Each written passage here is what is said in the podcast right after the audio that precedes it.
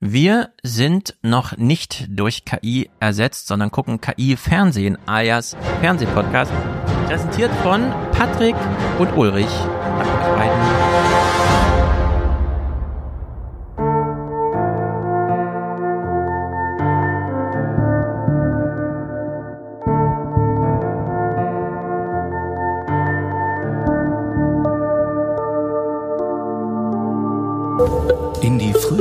Werkzeugfabrik sind jetzt Kunstwerke eingezogen. Auch den Gummiring reinigt er, indem er ihn mit Essig besprüht und beidseitig mit Zellstofftüchern abtupft. Den Essigreiniger hat er selber hergestellt. Chapeau auch für den Lesevortrag, ähm, der nämlich auch ein entsprechendes Tempo hatte.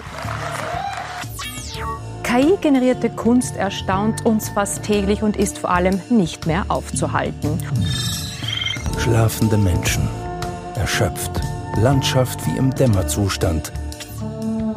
Zehn Jahre ist es her, als aus Befürchtungen Gewissheit wird. Im digitalen Zeitalter kann jeder jederzeit ausgespäht werden. Der gläserne Mensch real. Auf den ersten Blick sagen diese Bilder wenig über den strengen Staat. Auf den zweiten sehr viel.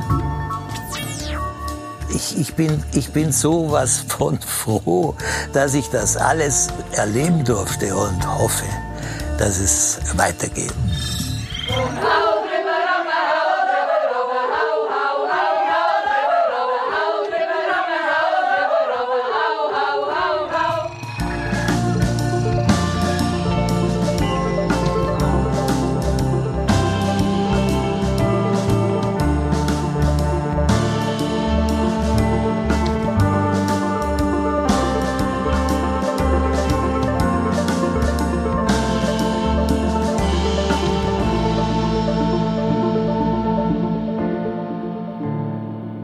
Wir sind die ja menschengemachten je- Roboter. Es kann jeder behaupten, dass du nicht von einer KI ersetzt worden bist, wenn du noch keinen Echtheitsstempel hast. Äh, einen Echtheitsstempel haben heute Patrick und Ulrich. Ich habe sie, glaube ich, später im Unterstützerdank nur Produzenten genannt, aber sie sind natürlich Präsentatoren und NFT-mäßig hier im Video, wie immer, äh, für die Ewigkeit äh, zurückgehalten, vorgehalten, aufgehalten, nee, mitgenommen, in, mitgenommen in die Zukunft. Im Chat wird darauf hingewiesen von einem Danny, der mit E geschrieben wird. Apropos politikfrei, Bason Brock hat einen virtuellen Rundgang hochgeladen durch die Renaissance 3.0 Ausstellung in Karlsruhe. Das passt sehr gut zu euren Besprechungen aus dem Salon. Aha. Salon, keine Ahnung, zu äh, virtuellem Kram irgendwie wahrscheinlich. Bason Brock, sehr gut. Ausstellung in Karlsruhe, sehr gut. Renaissance 3.0 klingt vom Thema her schon super interessant. Wir werden heute wieder feststellen, wenn wir Kulturzeit gucken, relativ viele Sachen aus Frankfurt, von denen ich noch nie gehört habe. Aber jetzt weiß ich, in welche Ausstellung ich demnächst gehe. Ohne dann allerdings einen virtuellen. Ich, das ist ganz impressionistisch. Ich behalte es alles für mich, was ich dort erlebe. Geht man so in ein Museum? Danny? Die Frage an mich? Na Ja. klar. Musst, Oder wie geht wem willst du es denn teilen? Du musst ja, wenn du allein ins Museum gehst, wie willst du jemandem erklären oder jemand da, was da, was du erlebt hast? Ist Ja, das dein- war damals die allergrößte Frage bei der FAZ, als wir einen Reader-Scan gemacht haben. Die Frage, hm, wenn wir auf Seite 3 eine Rezension eines Buches, eines Theaterstückes, eines Museumsbesuchs machen. Bücher ergibt sich von selbst. Die Leute können schon mal lesen, was sie vielleicht lesen wollen oder aus Gründen dann einfach nicht lesen. Museum. Besprechen wir jetzt die Sachen, die in Frankfurt passieren, weil die meisten Leser sitzen hier im Rhein-Main-Gebiet, oder erklären wir ihnen, was in Salzburg Premiere hat und in London im Museum hängt, weil ist ja Rhein-Main-Gebiet, da kommen sie ja nicht hin, also besprechen wir es für sie. Das sind zwei ganz fundamental unterschiedliche Ansätze und man konnte es einfach in der Konferenz nicht klären an dem Tag.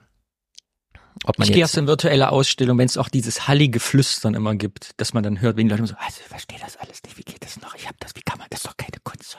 Und dann so in dem, und das Knarzen von diesen alten Holzdielen. Ja, das sind, sind das jetzt auch Erfahrungen aus, du bist ja selbst als Künstler dann vielleicht mal vor Ort, wenn deine Sachen ausgestellt werden. Da hört man ja wahrscheinlich sowieso nochmal anders zu, was die Leute so miteinander oder vor sich hin erzählen. Ja, das ist das ist der Vorteil, wenn man malt und niemanden einen kennt. Dann kann man sich nämlich neben seine Werke und Arbeiten stellen und wenn die Leute das Schildchen lesen, mal beobachten, was die so sagen.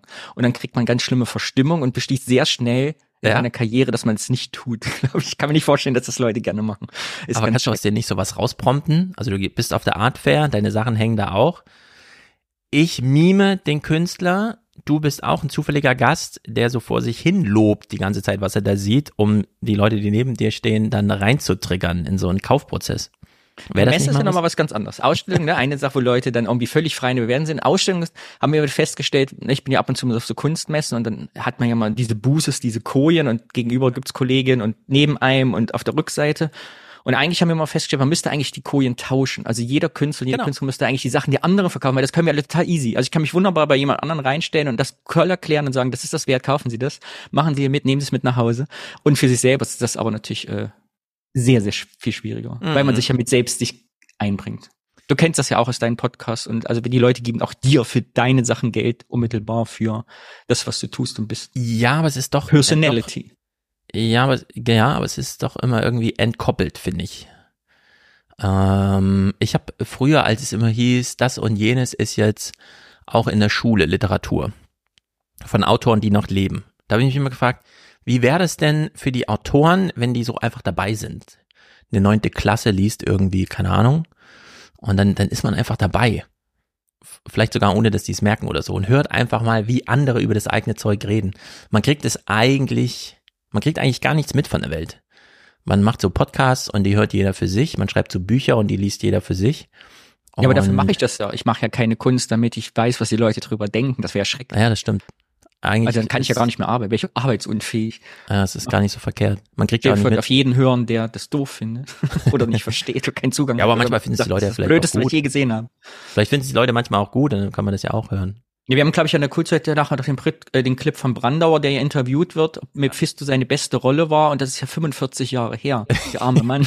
der wirst du in der Kulturzeit gefragt, ob er immer noch dachte, das du selber so toll findet. Und das ja. ist ein halbes Leben vergangen. Und also sowas das, muss sich dann anhören. Das gucken wir auf jeden Fall gleich. Okay, steigen wir ein mit ähm, Kulturzeit albern. Sagen wir es mal so, wir gucken heute sehr viel Kulturzeit, wir gucken heute nur Kulturzeit. Ihr habt gesehen, selbst im Intro war heute keine Politik. Was bedeutet, Mick ist nächste Woche da. Wir heben uns alles auf. Und wir müssen uns verabschieden natürlich. Wir hören deshalb auch nur Kulturzeit, weil seit Februar gibt's Arte Tracks nicht mehr. Meine ja, was ist denn das überhaupt? Das ist das abgeschafft nach 25 Jahren. Ja, äh, die Welt dreht durch. Putin, Putins brutaler Angriffskrieg und jetzt wird auch noch Arte Tracks abgeschafft. Das geht nicht. Ähm, wir äh, haben heute sehr viele Kulturzeit-Clips, die sehr gut sind wir hatten uns ja das, die letzten Male, und ich war ja selber mal in der Kulturzeit eingeladen, und da haben wir die ja auch vor Ort gesagt, es ist ja gut, dass sie uns da immer so kritisieren. Das ist heute weniger, denn äh, ich machte so die Clips und eigentlich denke ich so nach 60 Clips immer, ja gut, okay, so langsam müsste ich dem Ende nähern, 70 ist dann schon Obergrenze. Ich habe einfach so Clips gemacht, dann habe ich beim Exportieren festgestellt, 98 Clips. Also wir haben 98 Clips, die wir natürlich nicht alle schaffen, weil es überwiegend interessant und gut war. Ich habe allerdings auch die letzten zwei Wochen keine Fernsehen nach, also gar nichts im Fernsehen geschaut. Deswegen vielleicht bin ich auch, äh, keine Ahnung, welche Maßstäbe sich verschoben haben. Zum Einstieg trotzdem ein bisschen quatschiges Zeug von Kulturzeit, denn ja, ab und zu müssen sie irgendwas mit KI-Quatsch machen und das geht dann auch wie immer in die Hose. Ähm, wir hören uns warm mit einer witzigen Ausstellung mit relativ viel neuem äh, so 3D-Gedrucke und so. Da ich jetzt für die Kinder, da meine mittlere so viel Playmobil spielt, auch mal einen 3D-Drucker gekauft habe, so langsam werden sie erschwinglich, äh, gucken wir mal, wie die Künstler damit umgehen. In die frühere Werkzeugfabrik sind jetzt Kunstwerke eingezogen. Digitale Kunstwerke. Auf 10.000 Quadratmetern der Pittlerwerke Leipzig, erschaffen mit den neuesten Werkzeugen des Menschen. Der Arbeiterfilm des Franzosen Julien Maire mit Protagonisten aus dem 3D-Drucker. Die Ausstellung Dimensions, digitale Kunst seit 1859. Ein Blick auf die Wurzeln bis hin zu neuesten Trends. Ein Klassiker, Das Goldene Kalb von Jeffrey Shaw. NFTs von Matt Delorier. Refik Anadols KI-Datenmalerei. Neue Technologien und ihre künstlerischen Ausdrucksweisen. Noch bis 9. Juli. Ja, die Kunst darf immer viel probieren, macht sie hier auch. KI mal ausgeblendet, äh, Hologramme, das goldene Kalb, das man nur übers Display sieht, ausgeblendet irgendwie, aber Daumenkino mit original 3D gedruckten Sachen finde ich schon mal gut. Ja, das war toll. Das hat mich bisher an dieses, gab es nicht diesen allerersten Film, wo dieses Pferd gefilmt wurde? Das hat mich total daran erinnert. Zum Beispiel, genau. Ne? Oder auch ja. diese, diese Trommel da, wo intern auch so ein bisschen mit Dimensionen gespielt wird. Ich fand sehr Also- spannend. Kennst du das goldene Kalb von Jeffrey Shaw? Also gibt, nein, ich kenne es nicht. Gibt es das auch in echt? Also in Nee, pass auf, materiell? Finde ich jetzt irgendwie total interessant, finde ich das gerade, dass, also wie langweilig manche spannende Sachen werden können mit der Zeit und Technik. Das, der hat wohl 1994, das war wohl die erste Kunst, die äh, Artificial, wie nennt sich das, wenn die projiziert wird? Augmented? Reality. Ah. Augmented Reality, genau. Augmented, und der hat, ja. musst dir vorstellen, so ein weißer Klotz, so ein, in, in, in wie so ein Museumsklotz, wo eine Skulptur oder eine Vase normalerweise draufsteht. Mhm. Und da war aber nichts. Und da haben die Leute so einen Fernseher in die Hand gekriegt, wirklich mit so Handgriffen, weil das so schwer war. Gab ja damals noch nicht wie Ah. heute so Flatscreens. Und aus diesem Fernseher kam so ein daumendicken langes Datenkabel, was in diesen Klotz reinging. Und da konnten die Leute quasi wieder jetzt das iPad in die Hand nehmen, um diesen um den Aufsteller rumgehen und haben dann dieses goldene Kalb, so ganz Ah. pixelig, wie so Lara Croft 1990, weil es so Computerspiel. Und äh, fand ich aber ganz spannend, weil jetzt mit dem iPad ist es ja über ist es verlangweilig geworden. Ja, 1994 ist das super. Nur wenn ich auf der IKEA-Seite bin und meine Möbel virtuell einrichten kann, indem ich einfach nur kurz, ja klar, darfst du auf meine Kamera zugreifen, liebe Webseite, äh, da nimmt es natürlich das so ein bisschen raus. Zeigt aber nur, wie fortschrittlich die Kamera wieder sein kann. Ich habe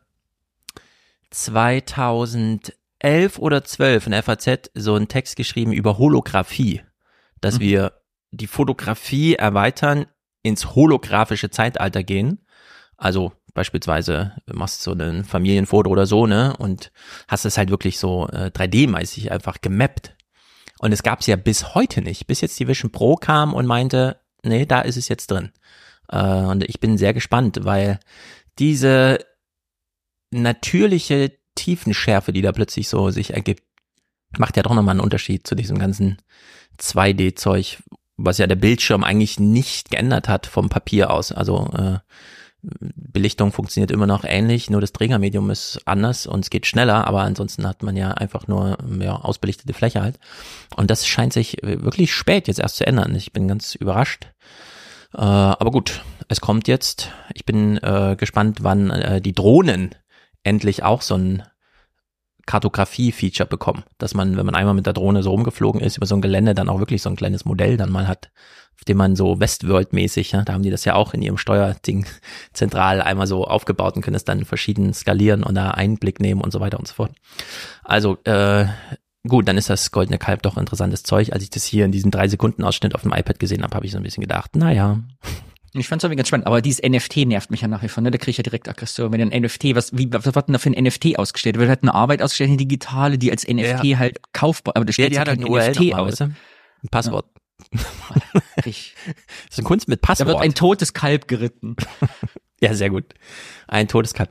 Gut, äh, die Kulturzeit hat uns noch explizit etwas zur KI aufbereitet und naja, KI-generierte Kunst erstaunt uns fast täglich und ist vor allem nicht mehr aufzuhalten. Mhm. Umso wichtiger ist es jetzt schon Regularien, was zum Beispiel das Urheberrecht betrifft, festzulegen.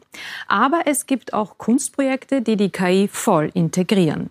In Leipzig zum Beispiel hat in Leipzig zum Beispiel, die Moderation bricht hier ab, denn wir wollen nicht spoilern, um was es hier geht. Sie hat jetzt gesagt, KI voll integrieren. Wir wissen alle nicht genau, was jetzt mit künstlicher Intelligenz jeweils gemeint ist und was völlige Integration können wir uns auch nicht ganz vorstellen. Das Genre, das jetzt hier aufgeworfen wird, fand ich allerdings ein bisschen überraschend. In Leipzig zum Beispiel hat Kompaniechef Mario Schröder gemeinsam mit dem britischen Voicebox-Künstler Harry Jeff einen Ballettabend mit künstlicher Intelligenz kreiert. Ein Ballettabend mit künstlicher Intelligenz. Wir sehen hier schon, so wie bei allem, was auf der Bühne stattfindet, ist heute im Hintergrund ein Bildschirm.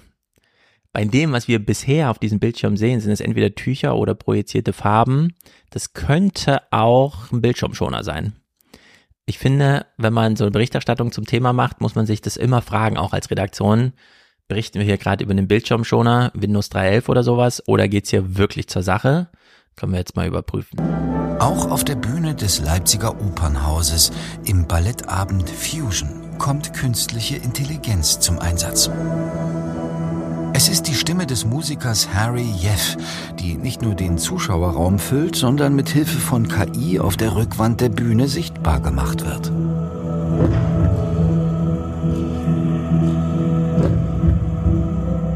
Jeder, äh, egal wo wir uns befinden, wir stellen Fragen und wollen auch Antworten haben. Und dabei kann uns vielleicht die KI auch helfen, uns zu reflektieren und vielleicht auch äh, darüber nachzudenken, was ist denn das Sein Wo gehen wir hin mit dem, wie wir sind? Wir geben der KI eine Chance, künstlerisch zu sein. Und wir sind aber trotzdem die Entscheidungsträger. In Leipzig steht immer noch der Mensch, das Ensemble des Balletts im Mittelpunkt. Die KI ist eher eine Art Grundrauschen, eine Folie. Mhm. Ich habe nicht verstanden, was jetzt passiert. ich auch nicht. Ich habe auch nur KI gesehen. Das waren einfach halt spontan visualisierte Sachen. Wir werden und, sowieso viel erleben jetzt, glaube ich, in letzter Zeit passiert ja jetzt auch schon was, was die Blockchain mal war, wird jetzt die ja, KI, über wird KI reingeschafft, selbst ins Ballett. Es ist alles KI, nur weil es im Hintergrund leuchtet. Und äh, aus der Anmoderation, das war tatsächlich Folie, die da einfach vor sich hin schwebte. Dafür braucht man wirklich keine KI, was übrigens die Kulturzeit uns selber gleich beweist. Ähm, es ist nicht das Einzige, also die waren nicht nur beim Ballett, es drehte sich um KI allgemein in dem Beitrag, der wie folgt reflektiv weiterging. Schauen Sie sich ganz breite Bereiche des Designs an. Schauen Sie sich, ich sage mal, Hintergrundmusik an, ja, die, weiß ich nicht, in Kaufhäusern äh, läuft oder, oder schauen Sie sich auch viele Illustrationen an, ja, die also irgendwo abgedruckt werden. Das wird in der Zukunft eine KI schaffen. Und, äh, und da gehen natürlich massiv Arbeitsplätze im Kulturbereich verloren. Dar darauf müssen wir uns jetzt einstellen. So, jetzt tendieren wir da natürlich alle dazu zu sagen, ja, das stimmt, aber nur irgendwie. Die Frage ist nur, wie genau. Also du schickst ja deine ähm, Staubsauger über die Leinwand. Mhm. Die fahren das dann die Artificial Unintelligence, die dummen, die dummen genau. Roboter sind. Das. Ja, aber trotzdem Maschinen. Also unintelligent Machines. Ähm, jetzt würde man ja nicht sagen, ja, ein Staubsauger hat einen Pinsel vorne dran, er kann malen, wird dadurch alle Maler ersetzen. Also Zeichner, Künstler, wie auch immer. Äh, ja, hatte das ja so schön bei dem, ich war da im März, bei, als ihr live äh, neue 20er Salon hattet in Frankfurt. Ja.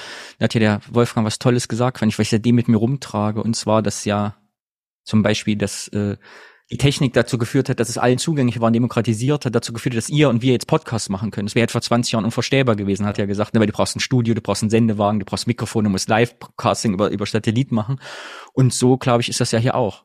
Also, ne, also die Technik hat mich ja dadurch auch zum Künstler gemacht. Ich kann, bin kein guter Porträtmaler, ich kann keine Landschaften, ich habe keine Biografie, die, die mich hinleitet zu einem mhm. künstlerischen Karriere. Aber dadurch, dass es jetzt Staubsaugerroboter gibt, habe ich halt was draus gebastelt. So.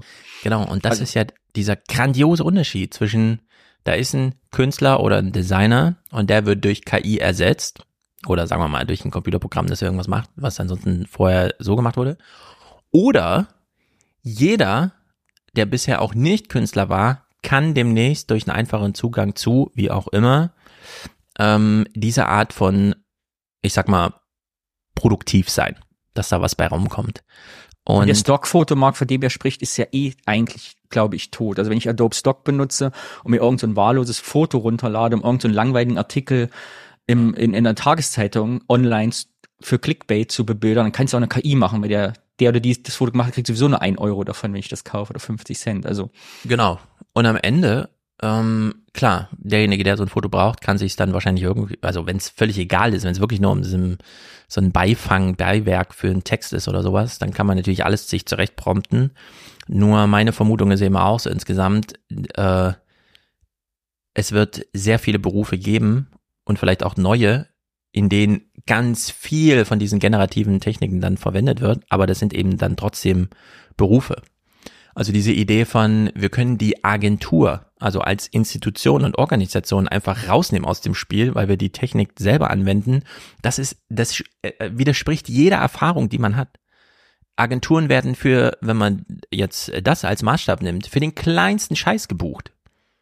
Also für wirklich jeden Blödsinn, wo man sich fragt, ja, jetzt das jetzt nicht kurz alleine machen können. Nee, da gibt's ein Budget für, das kann man als Projekt machen, zack, wird das ausgeschrieben und dann macht's halt eine Agentur. Und in der Hinsicht sehe ich ja eigentlich also sehr viel mehr Möglichkeiten, dass es vielleicht demnächst einfach alles besser wird, schöner aussieht, ein bisschen mehr Kreativität rein. Ja, es gibt halt, man hat, ich sehe das beim Kölner Express, lese ich ja ab und zu ja die Online-Ausgabe des Clickbait-Magazin.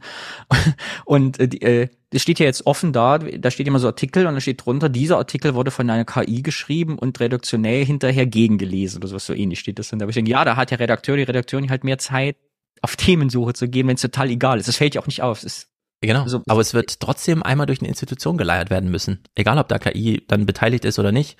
Man hat dann vielleicht so virtuelle Arbeitsnehmer oder sowas, ja. Aber, aber äh, diese, diese Idee, die er hier vom Kulturrat, der Herr Olaf Zimmermann vom Kulturrat vorträgt, die ist mir zu, keine Ahnung, das ist so fürs Kulturzeitpublikum einmal aufgesagt, aber das widerspricht so allen Erwartungen und auch wirklich echten Erfahrungen, die man bisher so hatte mit Automatisierung in dieser Kunstbranche. Und die ist nun wirklich nicht arm an Automatisierungsgeschichte. Das muss man. Und ihr habt ja früher mal in den alten Podcasts immer von Bullshit-Jobs, hast du ja auch immer gesprochen. Und vielleicht wird durch KI einfach neue Bullshit-Jobs geschaffen, weil man sie in fünf Jahren völlig unverständlich ist, warum sie mit der Hand gemacht hat, wenn es auch die Maschine können. Ja, genau. Also äh, bei Grabber, der beschreibt das ja so ein bisschen, wie es eben wirklich nicht nur darum geht, was kommt denn am Ende dabei rum als Produkt. Ja, wir haben die Idee von Arbeit, man steht am Fließband und am Ende kommt ein Auto raus. Sondern es geht ja auch darum, wer übernimmt hier Verantwortung für was, äh, wer ist ansprechbar. Äh, am Ende kommt es auch ganz hart drauf an, dass Leute einfach nur für den Konsum gebraucht werden. Also es ist so, äh, so vielschichtig, dass man es gar nicht so einfach machen kann, wie das hier in der Kulturzeit auch im Folgenden gemacht wird. Eine amerikanische Investmentbank schätzt, dass die KI weltweit mehr als 300 Millionen Vollzeitarbeitsplätze überflüssig machen wird. Die Politik, machtlos in der Regulierung der Technik, versucht dennoch auch das Positive zu sehen. So, wir beschreiben mal kurz, was wir gesehen haben für die Audiohörer. Ist ja immer noch ein Podcast. Hier läuft ein Boston Dynamics Roboter und hilft einem Arbeiter auf einem Gerüst mit schwerer Last. Er wirft sie eben nämlich nach oben. Lastentransport, das Problem hat man, glaube ich, also das, was wir ja gerade gesehen haben als Problemlösung, das hat man schon vor, wann wurden die Pyramiden gebaut, äh, gelöst? Hart 5000 vor Christus. genau. Schätze so. Ungefähr. Und hinzu kommt, das kann man natürlich und das ist eigentlich witzig, dass das ja hier ein Text bebildert, dieses kleine Video-Szenerie, die wir hier sehen. Das ist allerdings ein Werbevideo. Casey Newton und Dingsterbums, Kevin Roos von der New York Times waren ja mit ihrem Hardfork Podcast vor drei Wochen oder so bei Google in der Roboterabteilung, wo es genau um dieses Problem ging. Künstliche Intelligenz, soweit sie jetzt ist, also diese ganze Zielprogrammierung, man muss den Weg nicht mehr vorgeben, Alternativen werden selbstständig gesucht und so weiter und so fort. Trial and Error, bis man äh, das Ziel erreicht hat. Und das Ziel wird eben auch verstanden von der Maschine. Verknüpfen mit Robotern, die das ausführen. Also nicht nur einen Text generieren oder ein Bild, sondern halt dann am Ende wirklich ein Haus bauen. Und die meinten, ja, das, da stehen wir ganz am Anfang. Also ein Roboter, der sich in der echten Welt bewegt, echte Hindernisse hat, den, also nach dem, was ich da gehört habe, das, was wir hier gerade gesehen haben, wie sich dieser Roboter bückt, um mit einem Gerüst durchzugehen, sich dann umdreht und das hochwirft, das muss man dem wirklich Bewegung für Bewegung hier vorher einprogrammieren. Das kriegt er nicht mit eigener Sensorik, eigener Datenverarbeitung und so weiter so hin, sondern das wird noch lange dauern. Und selbst wenn er es dann geschafft hat in zehn Jahren, ist immer noch die Frage, welches Problem hat er jetzt gelöst? Dass die Werkzeugtasche hoch aufs Gerüst kommt, das ist kein Problem, dem wir, das wir einem Roboter übergeben müssen. Der Hinsicht ist diese Art von Bebilderung hier Na, wir quatschig. Wir sprechen ja noch von Glück später, glaube ich, mit den. Clips. Mhm. Und vielleicht ist das ja auch, wir, wir haben jetzt das Prompten ja neu gelernt, das ist ein Begriff, den wir vor einem Jahr noch nicht kannten, alle Menschen. Und jetzt hat man ja, das war das Lustige, vielleicht auch das Künstlerische, dass der äh, Boston Dynamics Roboter ja nicht nur die Werkzeugkasten hochgeschmissen hat, sondern dabei Saltos gedreht hat und von einem Gerüst tiefer gesprungen ist, hat sich bei dreimal um die eigene Achse gedreht ja. und hat dann irgendwie einen schönen Absprung gemacht. Vielleicht kann man das ja später prompten, aber wenn man so eine eigene Baustelle hat und die Solaranlage aufs Dach kriegt, sagt man jetzt dasselbe nochmal, aber ein bisschen lustiger oder sportlicher. Und dann machen die Roboter das auf diese Art, man kann da zugucken, ja. auf seinem Liegestuhl und denken, ach, das aber heiter. Hab ich schön geprompt. Das wäre übrigens die ähm, Echtwelt-Herausforderung. So ein Roboter, der einem die Solaranlage selbstständig aufs Dach setzt. Es ist nicht besonders kompliziert. Unter den Dachziegeln ist das normale Holzgerüst. Da müssen einfach drei Dachziegeln rausgenommen werden. Dann wird das da reingebohrt, verankert. Die Dachziegeln werden zurechtgeschnitten, kommen wieder drauf. Also wenn man es einmal gesehen hat, wie es läuft, denkt man sich so, ja, ich bräuchte wahrscheinlich zehnmal so lange, aber ich könnte es auch alleine. Wenn das ein Roboter kann, dann aber äh, das ist sozusagen ja, eine Solaranlage ohne Manpower installieren. Das ist die Herausforderung. Ja, oder der Roboter ist so billig, dass der einfach auf dem Dach sitzen bleibt und die Solaranlage mal Richtung Sonne einfach festhält. Einfach immer so in den Händen. ja, das kann man ihn auch prompten, dass er was im Lied Das kann man auch. Okay, wir gucken das Finale von diesem Bericht. Äh, ja, wird auch nicht besser. Also, ich glaube, persönlich macht mir am größten Sorgen, wenn man auf äh, Politik auf Wahlen, Demokratie und so weiter schaut, was für einen Einfluss diese Tools haben können und vor allem auch negativen Einfluss oder eine Beeinflussung in dem Sinne. Ähm, da habe ich am meisten Befürchtung vor, was es mit unserer Gesellschaft und ähm, dann doch tut und auch verändert. Okay, sehr gut. Kulturzeit, das war der bedenkliche Experten-O-Ton zum Schluss. Jetzt kommt das Fazit der Redaktion. Das Unberechenbare der KI ist nicht so sehr die Technik. Es ist der Mensch. Es ist der Mensch. Gut, wir sagen nichts weiter dazu. Es ist quatschig. Wir sagen nochmal, es ist hier ein Gehirn virtualisiert. Auf der einen Seite als Leiterplan, Plattenchip, Virtualisierung, Visualisierung und daneben ein, naja. Also was richtig Unberechenbares hat man im Beitrag ja leider gar nicht gesehen. Also, ne, das wäre ganz gut gewesen, wenn uns mal Beispiel gezeigt, man wirklich das Ballett sagt, wir können jetzt nicht mehr auftreten, weil äh, es, ja. es war so unberechenbar, wir wussten nicht mehr, was wir tun sollten, was die KI uns gesagt hat. Ja, wir geben der KI und Kulturzeit noch ein bisschen Zeit, uns hier ernsthafte Berichte zum Thema zu geben. Thema Plastik. Ich fand das irgendwie witzig. Ich habe es mal hier runter verkoppelt, weil äh, wir hatten ja eben schon die dann doch Plastikplane auf der Bühne des Balletts, das den Unterschied gemacht hat. Plastik, und jetzt sind wir auch schon in Frankfurt, scheint ein wichtiges Thema zu sein, nicht nur in unseren politischen, ozeanischen Müllthematisierung, sondern so auch in der Kunst. Lebensbejahend, bunt und unendlich formbar. Der Stoff der unbegrenzten Möglichkeiten. Ein Menschheitstraum. Endlich war es da. Das Plastik. Ja, ein Menschheitstraum. Endlich war es da, das Plastik. Das sagen die so dahin, aber es stimmt wirklich. Bevor das Plastik kam, hat man die ganzen Lebensmittel noch in Echtdarm von Tieren und so verpackt. Und es war auch alles nicht sehr haltbar und nicht sehr hygienisch und so weiter und so fort. Und man dachte dann, cool, wir können jetzt die Natur schützen, indem wir einfach die Sachen verpacken, ohne dass dafür immer gleich Kühe und Schweine sterben müssen. Und dann hat sich herausgestellt, man verpackt dann aber plötzlich eine Million Mal so viel, wie man verpacken wollte und hat ein riesiges Plastikproblem. Und ich muss gerade denken, dass ja auch als Ostdeutscher auch unser Traum war. Ich weiß nicht, wie es dir ging, ob du dich erinnerst, aber wir damals war es immer total cool, wenn jemand eine Westplastiktüte hatte in der Schule oder so Plastikstrohhalme, so Knickstrohhalme. Die hat man dann ausgespült, weiß ich noch, als ich in der ersten Klasse war. Also Plastik war auch unser Lebenstraum. Wir wollten ja auch als Ostdeutschland Plastik, Plastik, Plastik. Und als meine, als äh, dann Wende war, weiß ich noch, dass wir meine schöne Alu Alu-Brotdose nie gehalten hat, den die wirst du auch noch kennen, diese halbrunde Brotdose, die mit dem Gummi zumachen musste, weil sie mal auseinandergefallen ist, direkt ja, ja. weggeschmissen und Tupperware. Und ja. Tupperware-Partys los. Meine ich Mutter hat auf so vielen Tupperware-Partys rumgehangen. Genau, ich kann mich noch dran erinnern, wie das, ähm, dass es so zwei Arten von Plastik gab. Dieses billige irgendwie, man wollte es gar nicht so richtig anfassen, es war so rau und so weiter und der Legostein glatt, auf den Zehntel Millimeter genau geschliffen ist, passte alles zusammen, man konnte da richtig sich drauf verlassen und so, diesen, diesen Unterschied. Äh, der sich zum Beispiel in dieser Farbgebung dieses Strohhalms rot-weiß gestreift, aber halt so richtig krass rot-weiß gestreift. Nicht einfach so, ja, wir haben mal rot und weiß zusammengemixt und dann irgendwie in eine Form gegossen, sondern wir haben es richtig gemacht. Also es gibt eine Plastikausstellung hier bei uns. Welche Wandlung Kunststoffe von grenzenloser Euphorie hin zur Dämonisierung erfahren haben, spiegelt besonders anschaulich die Kunst, wie die Ausstellung Plastic World der Schirnkunsthalle Frankfurt zeigt.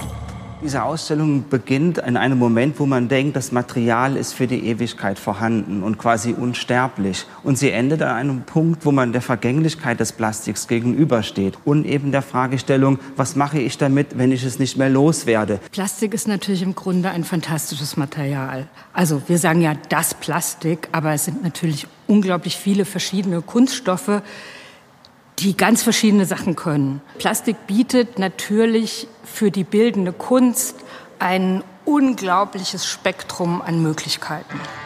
Ja, Kunststoff halt. Wenn man Plastik warm macht, ich bin, also ich bin von diesen 3D-Drucker wirklich begeistert irgendwie. Man Was hast du denn schon gedruckt? Hast du schon ähm, Kunst gedruckt oder nur nützliche Sachen? Wir haben einen Liegestuhl in Playmobil-Größe gedruckt wir haben ein Boot gedruckt und eine Katze. Also drei Sachen bisher. Leider alles nur schwarz. Man hat ja nicht plötzlich verschiedene Farben. Und das ist ja einfach so auf so einer Spule. Er steht hinter mir. Das hier oben, das Schwarze da, das mhm. ist die Spule. Da ist ja, ja dieses äh, Zeug einfach aufgerollt, wird dann einmal durch den Schlauch gezogen, auf 230 Grad erhitzt. und nimmt dann jede Form an. Also es ist wirklich auch wahnsinnig stabil am Ende. Es ist wirklich crazy. Und äh, ich bin jetzt auch so ein bisschen im Plastikfieber.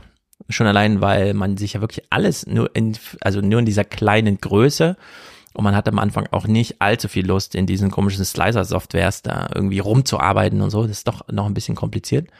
Aber die Sachen, ich die ein man Kunstprojekt für dich für dieses Jahr. Kannst vielleicht auch noch in die Schirm damit. Direkt Plastikmüll drucken. Ohne Umweg. Also direkt, einfach direkt den Müll drucken. Das stimmt.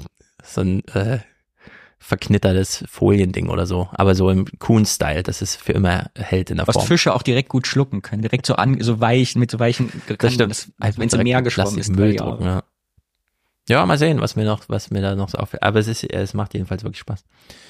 Yes. Also es gibt eine Plastikausstellung und äh, ich würde sagen, ich weiß gar nicht, warum sie so viel über Plastik reden. Es ist ja Kunststoff, also da steckt der Kunst im Namen drin. Und es scheint äh, sehr witziges Archivmaterial zu geben, das sie, äh, das sie auch nochmal rausgekramt haben für uns. Aufbruchsstimmung darf Spaß machen. Laut und schrill daherkommen. Oder auch mal spielerisch leicht. Wie das Happening Dies alles Herzchen wird einmal dir gehören von Gary Schum und Konrad Luke 1967 in einer Frankfurter Galerie. Da waren die Leute noch leicht zu begeistern. Stimmt aber, es wird alles mal uns gehören. Den ganzen Müll haben wir jetzt, die ganze Plastik, Welt ist voller Plastik und jetzt habt die nächste, die, wir, die Generation, haben es jetzt am Hintern. Einfach nicht in den Recycelmüll geben, habe ich letztens als Tipp gehört. Weil dann wird's gleich auf die innereuropäischen Müllkippen entsprechend verarbeitet. Äh, wenn man es in den gelben Sack wirft, dann wird's nach wohin auch immer verschifft. Das ist nicht gut. Die echte Recyclingquote ist jedenfalls weiterhin beim im einstelligen Prozentbereich. Das ist wirklich dramatisch eigentlich. Damals allerdings, man hat sich übers Plastik gefreut. Ja, ich meine, ich fand ich, ist doch großartig. Er muss mich mal reinversetzen. Da muss ich direkt an meine Kindheit denken, als der Westen manchmal endlich all die Plastiktüten hatte noch und nöcher und dann sie nichts mehr wert waren. Also die waren dann Mhm. das Überraschungseierpapier, was man sich aufgebügelt hatte, kein Wert mehr, musste alles dann als Jugendliche in Ja. den Müll werfen. Äh, oder hier, dass die Leute sich gefreut haben, 1967 offensichtlich eine große, also man sieht so eine große aufgeblasene, also eine riesen Plastiktüte, ganz lang wie Ja. so ein Darm, den die Leute freudestrahlend über sich herübertragen in einem Innenhof einer Galerie. Ja. Also hunderte Leute so einen ganz langen Schlauch tragen, Ja. sich dabei freuen. Und ja, heute reden wir so negativ über das Plastik, weil wir es im Weltmeer und in den kleinen Schildkrötenmägen sehen. Aber die Plastikgeschichte ist durchaus interessant und begann eben anders. Der Ansatz der Pop-Enthusiasten zum Material Plastik war natürlich eigentlich ein sehr naiver. Man hat nur die positiven Seiten gesehen oder sehen wollen. Ich glaube nicht, dass es damals ganz unbekannt war, wenn man sich die Nouveau Realiste anschaut, in Frankreich, Armand, César, andere, die gleichzeitig mit der Pop-Art oft ausgestellt haben sogar, aber das Material Plastik genauso häufig verwendet haben wie die Pop-Art, aber auf ganz andere Art und Weise. Auf Euphorie folgt Ernüchterung. Mit der Ölkrise und dem Club of Rome ändert sich Anfang der 1970er Jahre das allgemeine Bewusstsein. Ja. Ähm, 1965, ich bin immer wieder überrascht, wie jung unsere Zivilisation eigentlich ist. Diese ganze Globalisierung, die wir heute so als selbstverständlich über und so, das ist alles Containerschifffahrt, die es vor den 60er Jahren nicht gab. So auch diese ganze Plastikgeschichte. Ja, ist ganz spannend. Ich war letztens in Hamburg, da habe ich äh, hier auf der Cap San Diego übernachtet. Die haben ja ein Hotelschiff und das war das letzte Schiff, also eines der letzten, die ja noch keine Stückgutcontainer waren. Das ist 1967, glaube ich, das letzte Mal rausgefahren, also wirklich mit Ladung. Ja, genau. Und dann mondlang ist ja auch noch keine 60 Jahre her. Also ist manchmal selber gar nicht so bewusst, wie. Auf dem Schiff kann man übernachten. Ich Ja, war auch mal. toll ist das. Es war bestimmt auch das, wo man nochmal so in die Luken, in die Laderäume Genau, reingehen das kann. Tolle und so. ist ja, dass dann die, außen ist das zu, aber wenn du Hotelgast bist, hast du quasi nachts das Schiff für dich alleine. Ah. Das ist total spannend. Ja. Aber wir wollen keine Werbung für Hamburger Schiffe machen, sondern Plastik. Nein. Aber krass, ne, wie wir es geschafft haben, jetzt von sieben, also wenn man das mal denkt, wie es in Weltmeer schwimmt, denkt man auch, hunderte Jahre alte Zivilisation, wo wir alles vollgemüllt haben, aber auch kurz vor der Mondlandung haben wir angefangen. Ja, genau. Ähm, ich habe letztens so einen Tweet gesehen, da hat jemand nochmal verglichen, als die Menschen schon auf dem Mond gelandet waren, hatten Koffer noch keine Rollen dran. Mhm. Also man konnte schon zum Mond reisen, aber das Reisen so war immer noch, ja, da trägt jemand den Koffer und so. also es ist, äh, diese äh, Menschheitsgeschichte ist wirklich irre. Alles, alles, was wir jetzt gerade beklagen, an Umweltverschmutzung und so weiter und so fort, wie du es eben sagtest, ist die letzten 40, 50, 60 Jahre passiert. Von 300.000 Jahren Menschheitsgeschichte. Ich habe ein Buch darüber geschrieben, aber es ist, äh, überrascht mich immer wieder, wie sehr wir in diese äh, Bevölkerungsexplosion plötzlich vor 400 Jahren einfach. Eine Milliarde Menschen, nicht mal 200 Jahre altes Phänomen. Also es ist wirklich crazy und und jetzt das wird das thematisiert. äh, ja, wie schnell es eben auch geht. Wir haben ja in unserem Podcast mit dem Alex, die das ja auch mal, ne, Generation unserer Eltern und wir. Für meine Mutter war ja nach der Wende als DDR-Bürgerin ja auch der größte Luxus, einfach dieses Convenience, was in Plastik zu kaufen, was in Plastik einzupacken. Was das, ne, das ist so nie, wenn ich heute mit meiner Mama da drüber rede und so, das, dann ist ein ganz anderer Zugang, merke ich, und ein ganz anderes Verständnis. Und, Ja. und das mein auch Opa immer die 30 Jahre Falztüte her. dabei. Da war man bereit einzukaufen, falls es was gibt, hat er eine Tüte da, also so ein, so ein Beutel, dieses Netz, was man so leicht zusammenknüllen kann, wo jeder sah, dass man mal wieder nichts kaufen konnte. Außer ein Ding oder so im Konsum. Äh, ja, es ist wirklich, diese Menschheitsgeschichte ist irre und Fällt man hier in Köln übrigens total auf. Ich habe ja solche Netze auch noch, weil ich liebe sie. Wer sie nicht kennt, das sind so ganz kleine Netze aus so, aus was ist das? So ein Elastangewebe und die werden aber riesig groß. Also man kann einen ganzen Bierkasten reinstecken. Äh, geht maximal rein und die kann man immer dabei haben im Rucksack, wenn man was ist. Und wenn man hier in Köln den auspackt, sagen alle Leute, was ist das? Den habe ich noch nie gesehen. ja, eine Falztüte halt. Und Sportplastik kann man tausende Male benutzen und sogar waschen. Das stimmt. Kann man einfach unter dem Wasserhahn in die Waschmaschine, wie auch immer. Heute bei Höhle der Löwen, das Produkt als neues Produkt, würde der Burner sein. Richtig. Sollte man mal probieren. Ihr habt es bei uns zuerst gehört, falls jetzt demnächst da jemand auftritt. Diese Vertreibung aus dem Paradies, die da so in sich schlummert, ist hier in der Schirn auch Thema.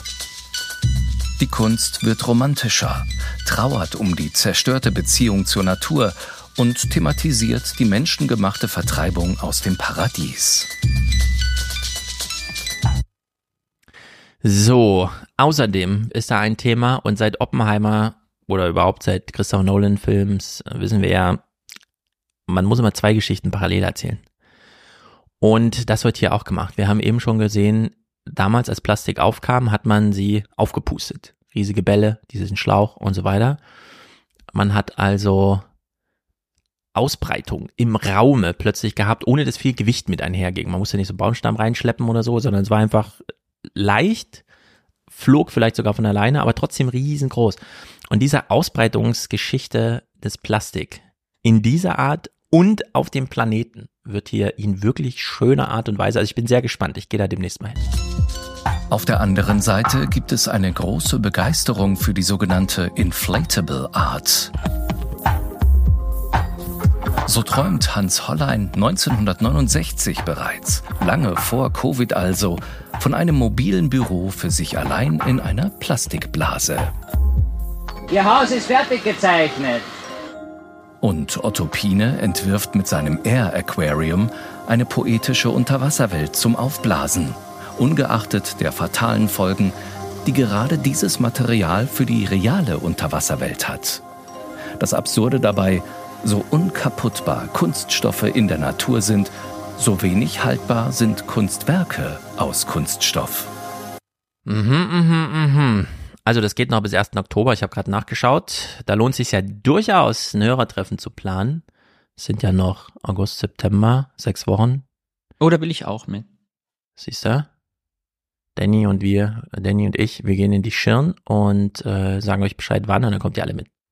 Mhm. Aber auch wirklich interessant, weswegen ich auch weiß, was er gerade gesagt hat. Kunst, äh, die, wird hier so ein altes Plastikkunstwerk, was so ein bisschen ausgedellt ist, gezeigt, weil das geht mir auch immer so, wenn du so, ich habe das hier in Köln, im, äh, wenn du ins Ludwig oder so gehst, so Plastikkunst, so die 30, 40, 50 Jahre alt ist, die läuft ja irgendwie komisch an oder so Kästen werden dann so gelblich und dann gehen die Weichmacher weg.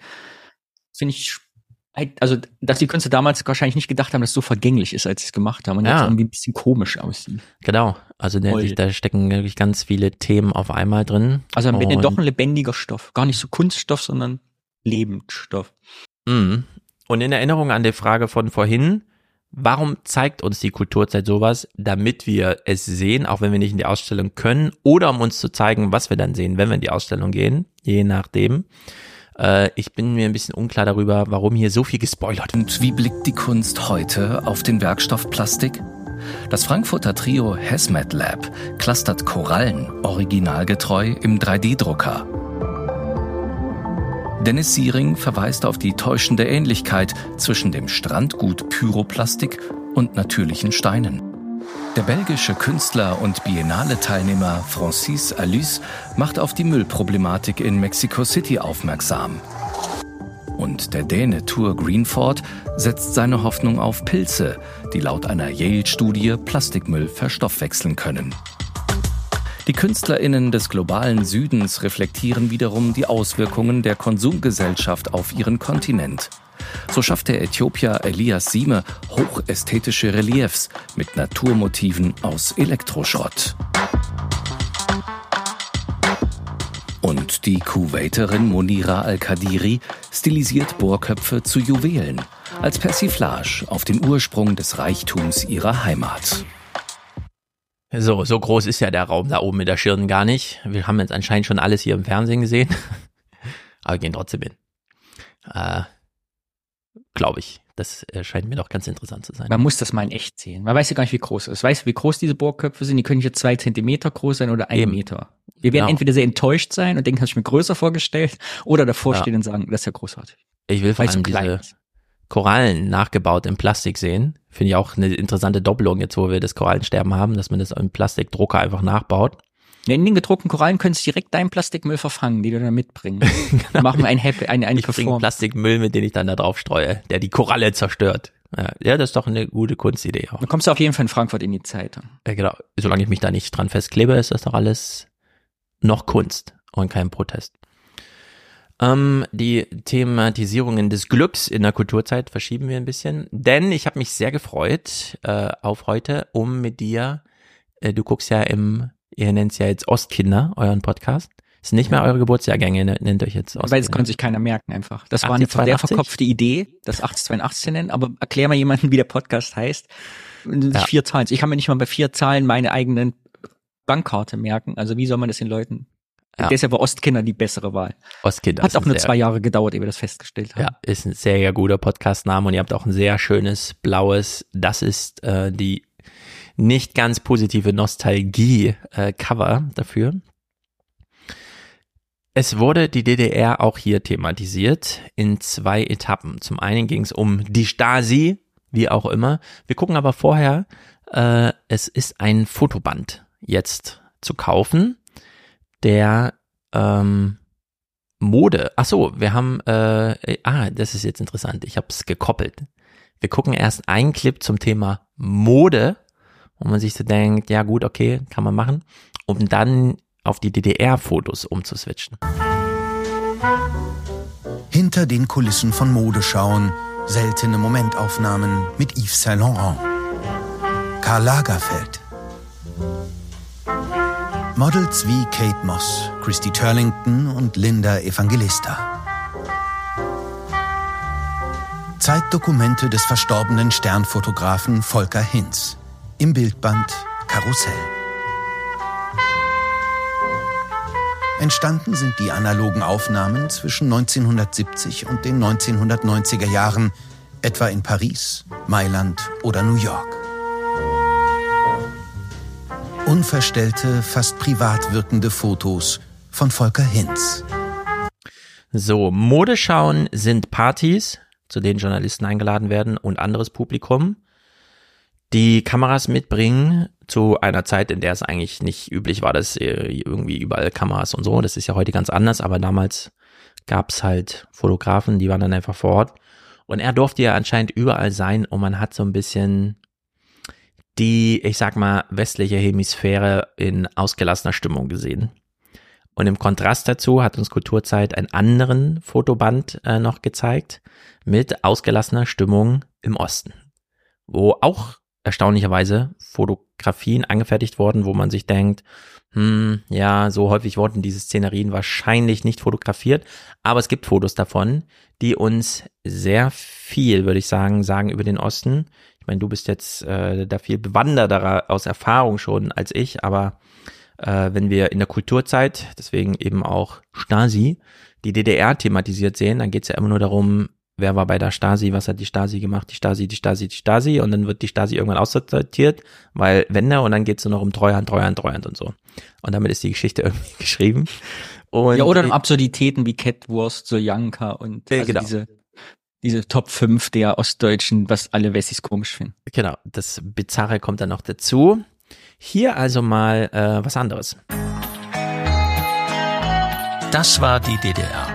Wer dabei war, erinnert sich. Gefeiert wurde viel und gerne in dem Land, das es seit 33 Jahren nicht mehr gibt. Jeder kennt und hat Bilder von solchen Feiern.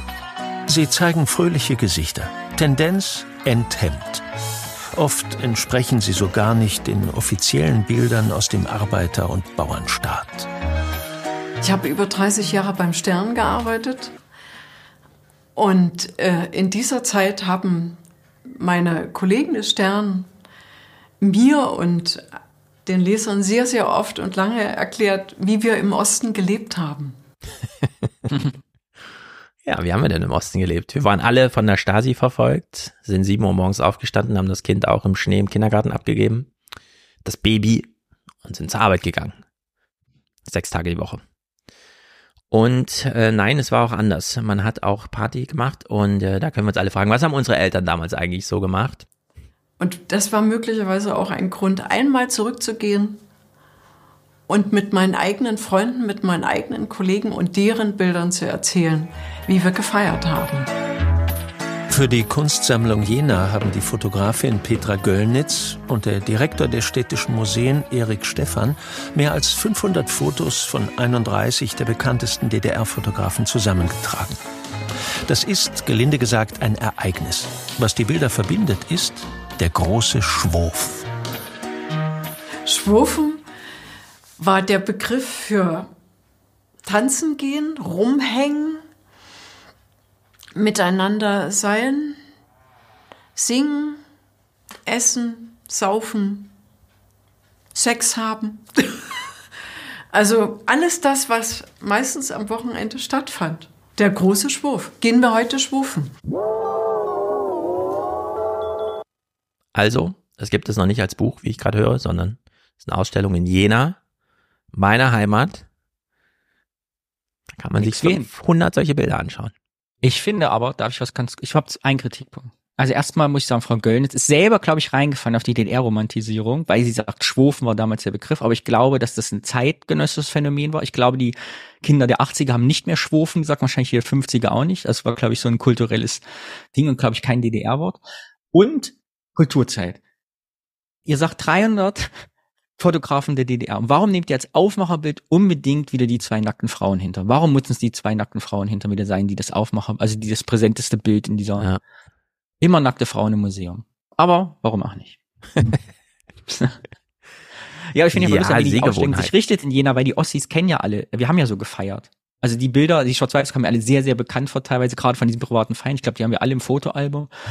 Und wo ich Ja, dachte, also ich habe es in dieser Intensität so, aber ich habe auch nicht so allzu viele. Guck dir mal Fotos alte. Fotoalben durch und eine Frage stelle ich an alle Ostdeutschen. Mir ist es nämlich ein Rätsel, vielleicht müssen wir das in unserem Podcast mal aufgreifen. Vielleicht weiß Alex da mehr. Auf ganz vielen, bei mir auch, wenn so Jugendweihe-Fotos waren oder so Familienfotos, es stehen unheimlich viele leere Flaschen auf dem Tisch. Warum hat die nie einer weggeräumt? An DDR-Fotos fällt mir immer auf, dass die bei Saufgelagen immer, niemand hat den Tisch abgeräumt. Ja. Komisch. Äh, weil alle zu besoffen waren. Es wurde unglaublich viel getrunken. Vom Volksfest. Das kann nicht sein.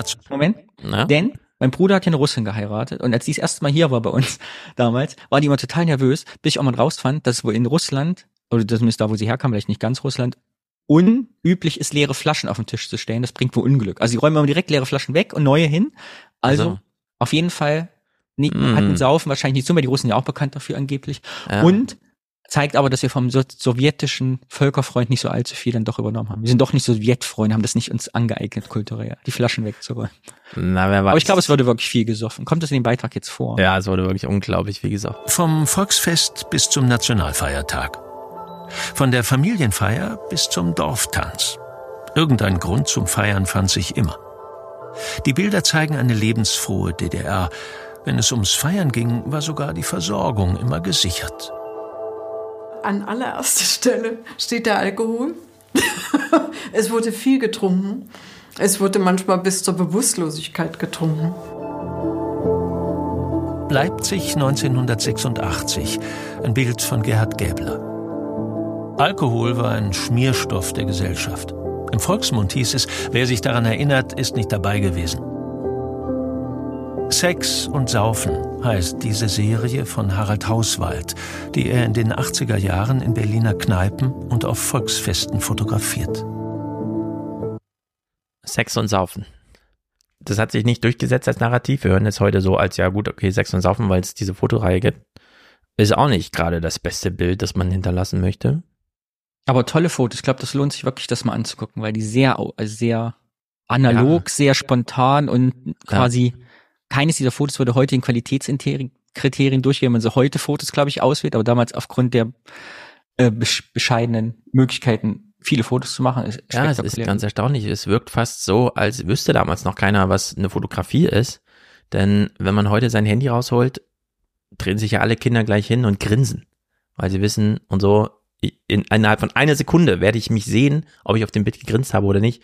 Das ist ja hier dann immer so ein bisschen anders. Und äh, man äh, erwischt sie hier wirklich alle in, in flagranti. Das ist wirklich. Und dadurch sind sie natürlich auch so toll dokumentarisch, weil so viel drumrum drauf ist. Also sind nicht die Leute drauf, sondern hier diese Flaschen. Ach so sahen die Flaschen damals aus. Und dann ja. Pferd, da die Koppel. Ach so sah Also man hat sehr viel zu gucken.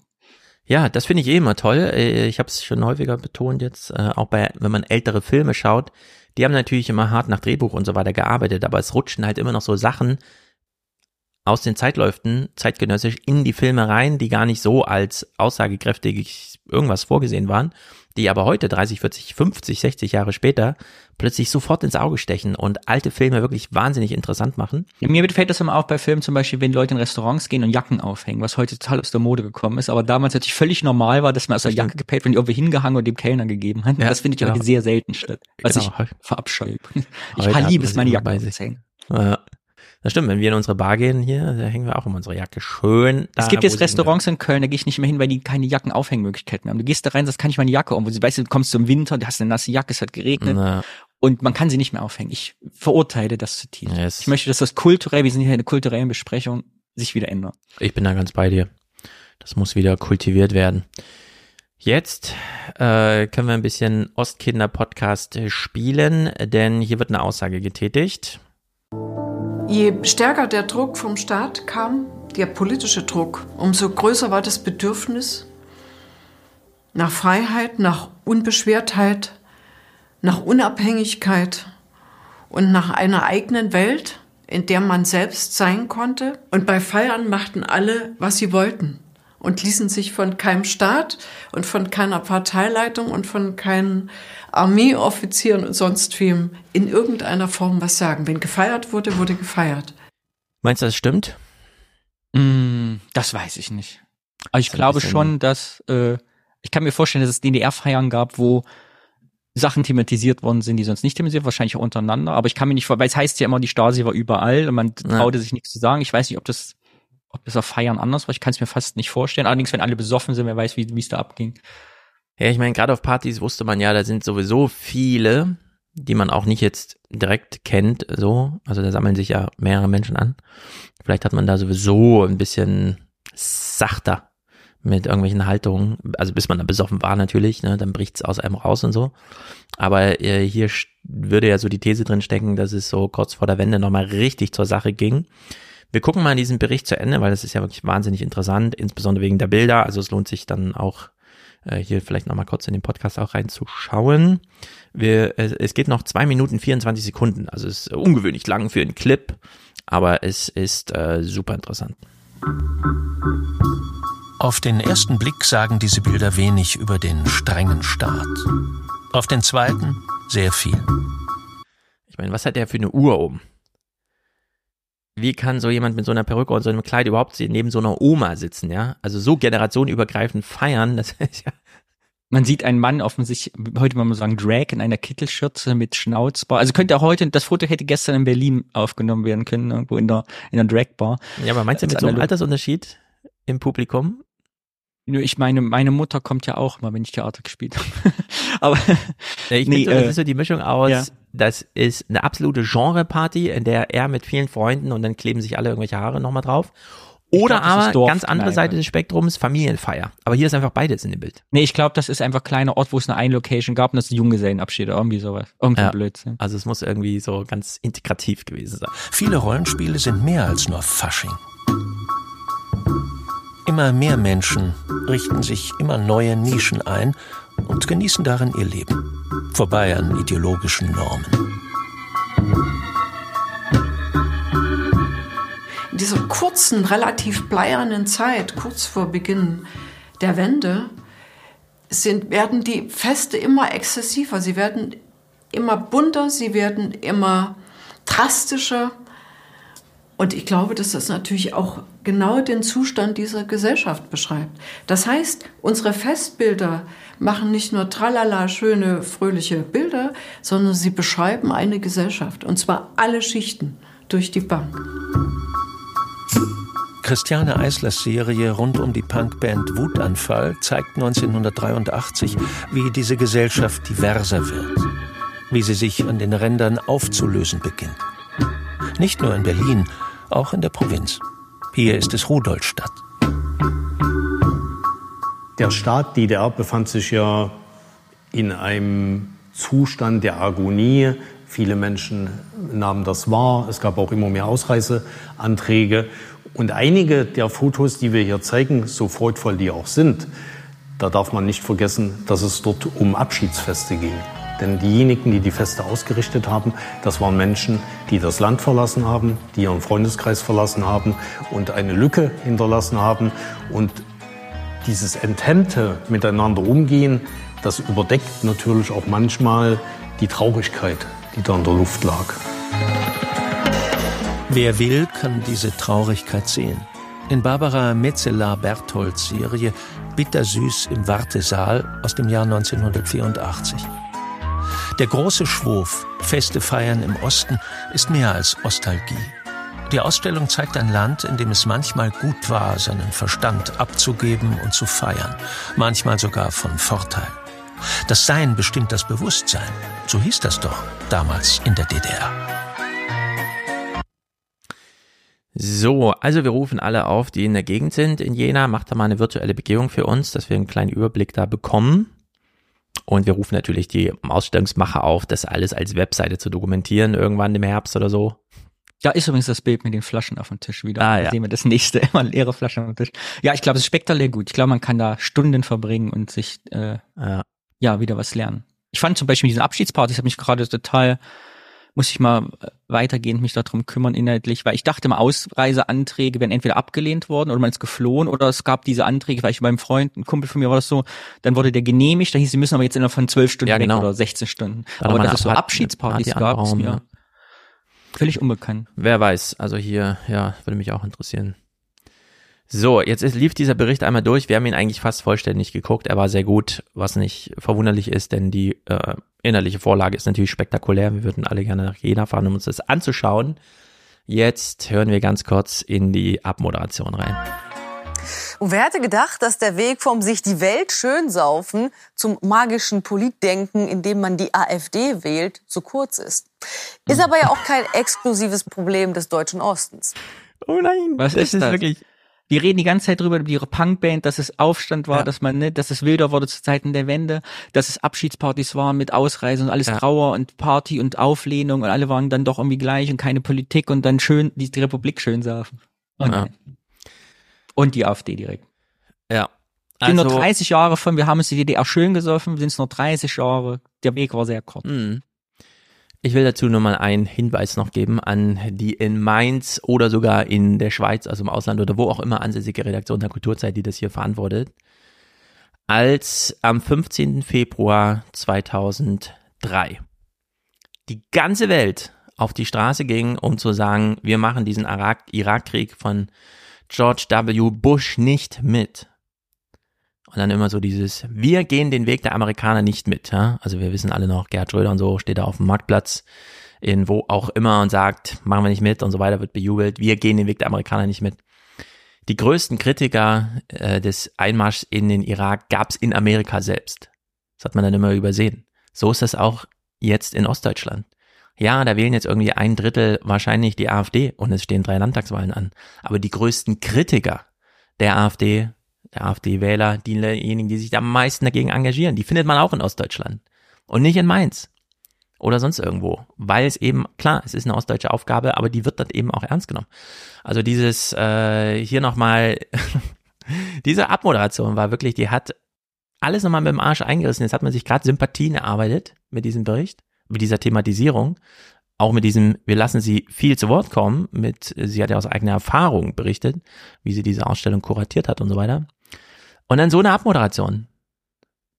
Ist irgendwie, ich weiß auch nicht.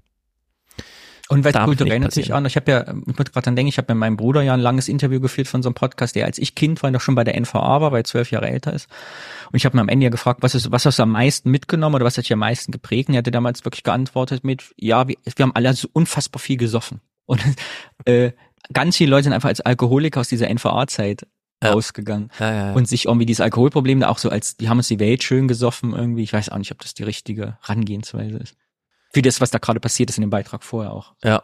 So also DDR wie immer interessant. Ich find's, ähm, wie soll man sagen, ich finde ja, man muss weiterhin, ich bin ja auch immer sehr kritisch mit den Ostdeutschen und so. Das will ich mir auch nicht verderben lassen, äh, dadurch, dass es jetzt so Abmoderationen gibt, wo ich die Ostdeutschen wieder in Schutz nehme. Aber es geht drunter und drüber. Ja, du hast ja die, eigentlich die Nicht-AfD-Wähler in Schutz, genau. Also vielleicht die, genau, von denen die du gerade gesprochen hast. Ne? Genau. Die ja auch Ossis sind, ne? Was man, das war ja mein Hinweis, genau.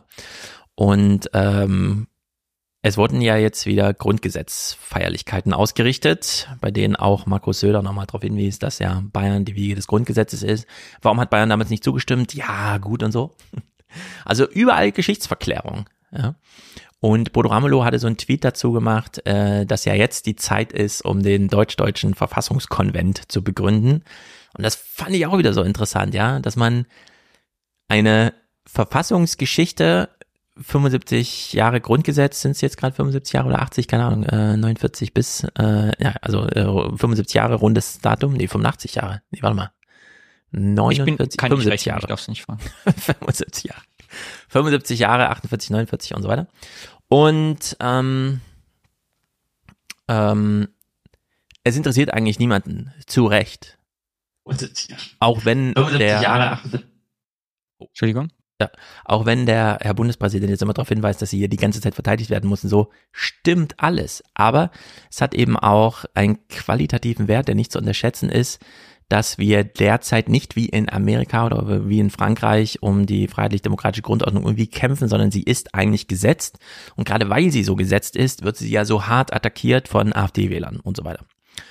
Und äh, dass man diesen Nichtschwung, diese nicht vorhandene Schwungmasse in Ostdeutschland jetzt wieder nutzt, um einen Verfassungskonvent zu fordern, finde ich irgendwie, äh, ich fand das irgendwie so amüsant, äh, diese, diese neue, ich finde kein besseres Wort jetzt, aber diese neue ostdeutsche, dieses neue ostdeutsche Selbstbewusstsein, weil es gerade ein Sachbuch und einen Roman gibt, wo das alte Ostdeutschland so sehr im Mittelpunkt steht und die Aufarbeitung des Untergangs und so weiter dass man jetzt glaubt, es wäre so eine gesamtdeutsche Stimmung da. Nein, ist nicht da.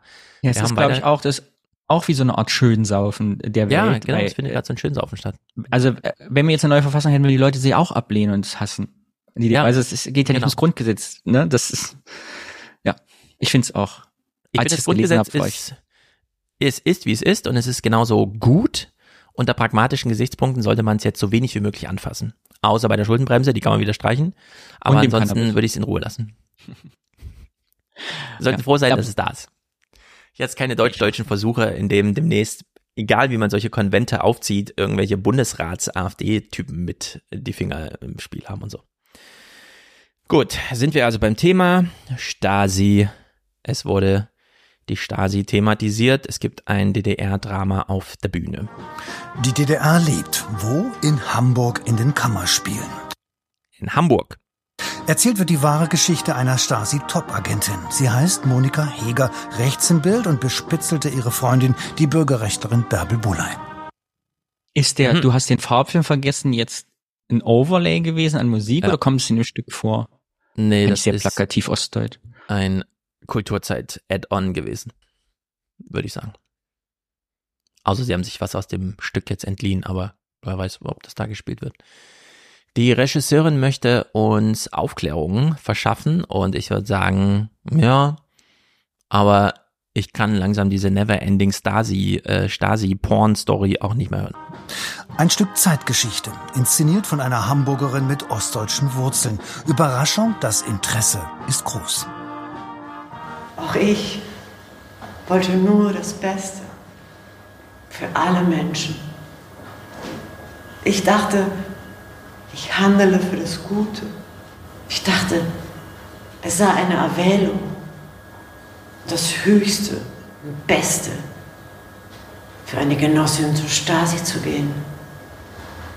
Ich möchte halt auch weiter Aufarbeitung betreiben, besonders im Westen, weil mir, wie gesagt, aufgefallen ist, mein Stück kommt gut an, ähm, weil äh, Leute, auch bei Leuten aus dem Osten, aber auch bei Leuten aus dem Westen, weil sie denken, oh, das wusste ich ja gar nicht. Ich bin hin und her gerissen zwischen, ist nicht auch eine Geschichte des Ostens, dieses Kommunizieren zwischen den Zeilen und so weiter? Oder muss man es den Wessis wirklich so ganz plakativ auf der Bühne? Es muss dieser Monolog sein. Ich wollte doch nur das Beste, also bin ich zur Stasi und habe dann meine Freunde ausgesperrt, ausges äh, weil ich wollte ja und so weiter das Schicksal äh, in gute Richtung führen.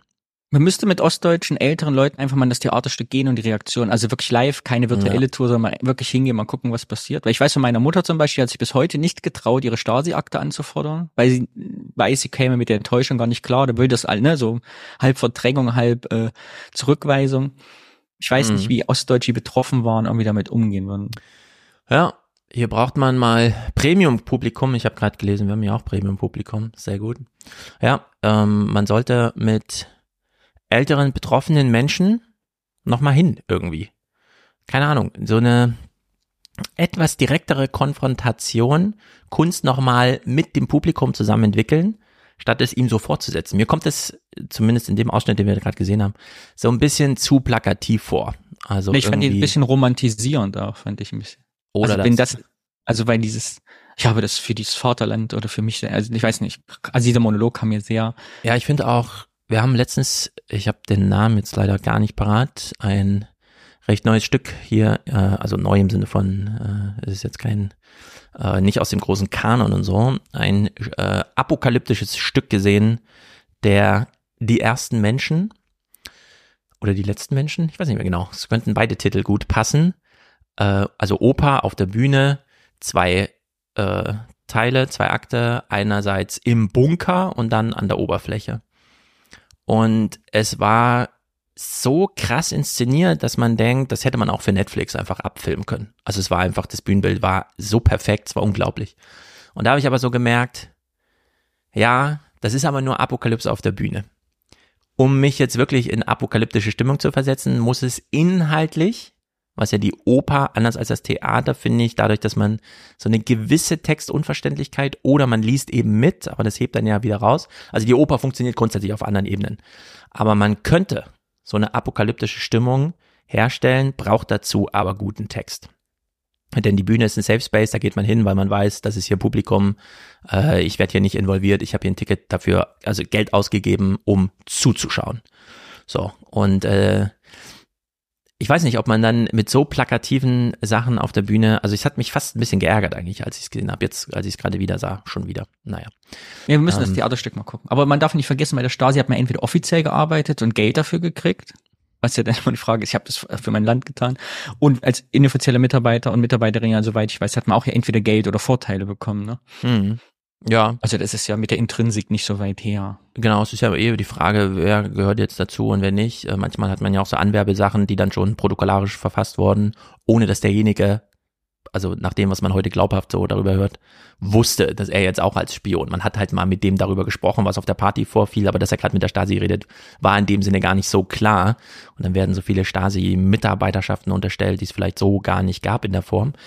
In diesem Bericht hier ist es jedenfalls wieder so ein DDR, Stasi, alle waren irgendwie involviert, Täter, Opfer, was auch immer. Die Stasi war quasi überall. Seit über 30 Jahren wird die untergegangene DDR erforscht und begutachtet. Mehr als 4 Milliarden Euro Steuergelder flossen in die DDR-Aufarbeitung. Das Ergebnis ist ernüchternd. Nur noch jeder Zweite ist im Osten mit der Demokratie zufrieden. Jeder Dritte will AfD wählen und Putin hat nirgendwo so viele Fans wie im Osten Deutschlands umkämpfte Vergangenheit. Was ist schiefgelaufen? Überall Stasi, überall Putin-Versteher. Vier Milliarden ist in die Aufarbeitung geflossen, wo ich heutzutage nur sagen kann, was, so wenig, das sind ja nicht mal vier Kölner Opern. Ja. Nur vier Milliarden in 30 Jahren ist ja nicht so viel. Das ist ein halber Hauptbahnhof in Stuttgart. Fünf Gleise quasi. Mit Zug neun Minuten schneller fährt. ja, es geht drunter und drüber. Jetzt kommt allerdings ein Bürgerrechtler Rainer Eckert aus der damaligen Zeit, der nochmal ein bisschen gerade rückt. Die Themensetzung war nicht richtig gewesen.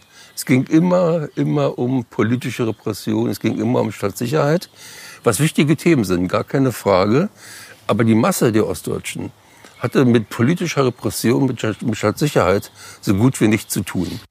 Hä? Aber es waren doch alle Opfer und es war doch ein großer Unrechtsstaat. Oder kann man da doch noch was in Nuancen drüber sagen, ohne immer gleich und so weiter.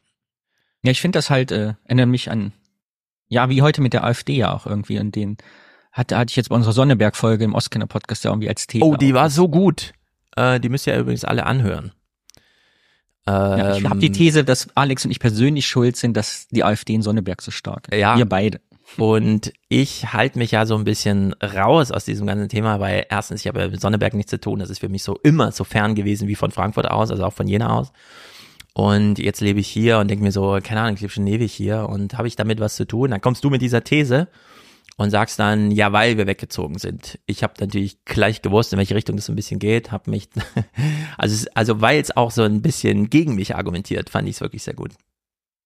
Und, aber ist es halt, ich meine, äh, 70 Prozent, das ist ja meine These auch, wenn es eine rechtsradikale NSDAP-Regierung oder AfD, was auch immer gäbe, ne, die Diktatur, 70 Prozent der Leute werden halt davon nicht betroffen. Ob sie dafür sind oder dagegen, ist Ja. eine andere Frage. Aber ich glaube, 70, wenn man überlegt, bin ich selber davon betroffen von einer, von einer radikalen Regierung, würden, glaube ich, viele Leute sagen, nee, es f- würde für mich im Alter keinen Unterschied machen. Und deshalb ist es so wichtig für Minderheiten, ausgegrenzte Leute, marginalisierte Gruppen einfach auch mitzusprechen, mitzudenken, weil das sonst sehr schnell passiert. Weil wenn mir das alles egal ist, und ich sage, ach komm hier, ich wähle AfD, nicht weil ich denke, es geht mir jetzt besser danach und die sind besser, sondern anderen soll es auch mal schlecht gehen, so wie mir hier vergessen Mhm. werden, so aus, die, aus dieser Haltung raus, dann ist das scheiße. Und deshalb glaube ich auch, dass die 70 Prozent mit der Stasi nichts zu tun hatten, aber trotzdem muss man das irgendwie sich damit beschäftigen. Ja, das ist sowieso äh, immer wieder ein, äh, also ein ganz wahnsinnig wichtiger Punkt, diese direkte Involviertheit, ja oder nein. Mein Kumpel Niklas Fiedler hat ja auch so ein äh, Kunstband, also Comic, aber also wirklich crazy krass. Wenn ich jetzt Comic sage, denkt man so, äh, keine Ahnung, selbst wenn man Comic-Kenner ist, wird man es, glaube ich, unterschätzen. Der letzte Nazi, äh, was ja einfach durcheskaliert. Es wird immer eine Unterscheidung gesucht, um einen Konflikt aufzuziehen, Klasse, Rasse, wie auch immer, bis dann nur noch einer übrig bleibt. So.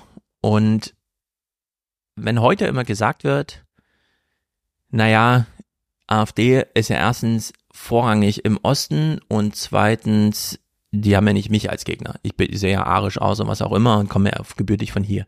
Dann ist das wirklich nur so eine äh, auf Zeit, kann man das so sagen. Irgendwann robbt sich diese Art von Gefahr, äh, dieser inneren Konflikte, die da aufgebauscht werden, auch an einen selber heran.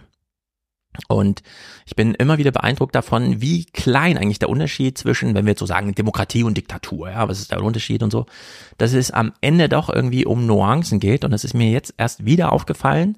Ich habe die Textstelle schon ein paar Mal genannt. Ich mache es jetzt hier auch nochmal. Äh, in diesem 22. Text in dieser Geschichte des chinesischen Denkens, die ich mit Wolfgang da besprochen habe im Salon, wird ja die Familienpolitik Chinas dargestellt. Wie es auch die Chinesen nicht schaffen, obwohl sie absolut totalitär bis unter die Bettdecke regieren, in Familien einzugreifen. Und trotzdem ähm, würden wir jetzt sagen, naja, ähm, klar, die Versuche sind ja hier auch da, Familienpolitik zu machen, dass sich Menschen wohlfühlen, dass sie Perspektive haben und so weiter und so fort. Aber in dieser elementaren, wie gestaltet man denn sein Leben? Also Familien, Nachbarschaft, Weg zur Arbeit, wem begegnet man da so und so weiter, hat eigentlich Politik fast nichts zu suchen.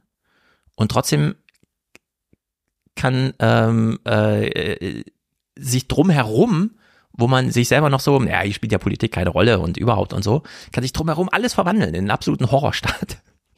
Ohne dass man es merkt. Plötzlich ist er dann einfach da.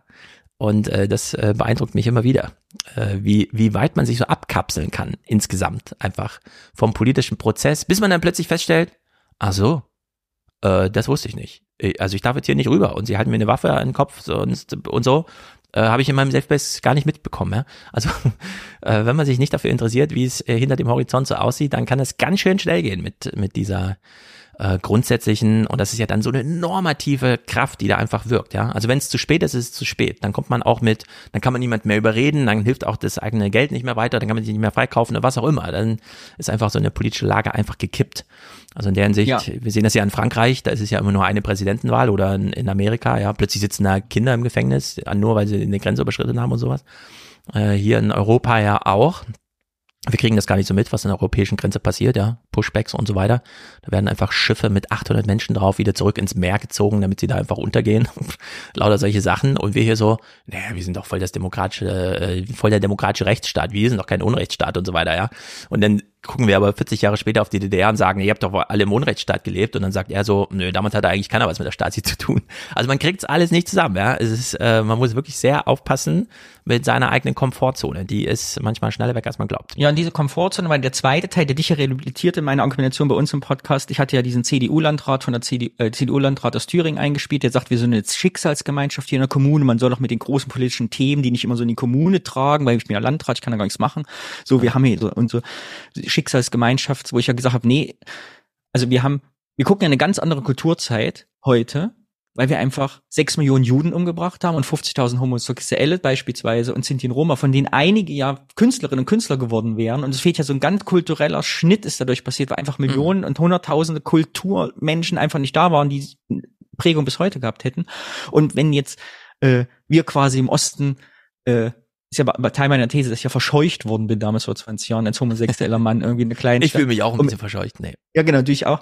Und mit, aber mit jedem Kulturprojekt, wo man sagt, so ein queers Projekt unterstützen wir nicht, oder wir machen so eine gemeinschaftsintegrative Kita zu, oder wir sagen hier, wir finanzieren irgend so ein Projekt nicht mehr, was gegen Rechtsradikalismus irgendwie in Thüringen ist, weil das irgendwie, das hat zu wenig Rücklauf oder eine Hotline.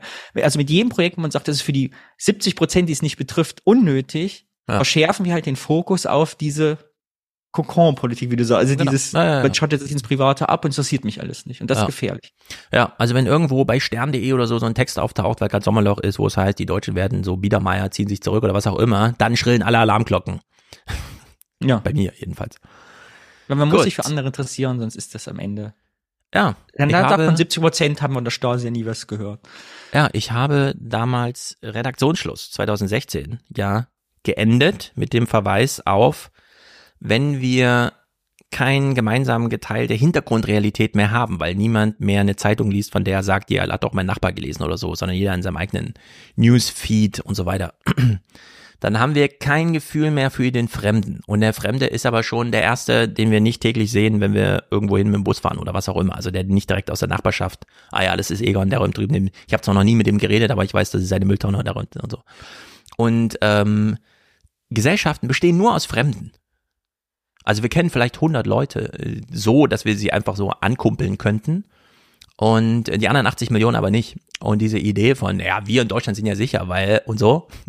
Nee, es ist einfach, hier muss man sich äh, wirklich äh, Gedanken machen. Und da ist unter dieser Gesichtspunkt, also unter diesen Gesichtspunkten ist, äh, glaube ich, so eine DDR-Aufarbeitung nochmal ganz fruchtbar. Und zwar inklu also ausgehend von diesem Unrechtsstaatgefasel, Stasi-Gerede, dann Kontrapunkt, diese Partys und so weiter. Dass man das dann nochmal irgendwie aufzieht.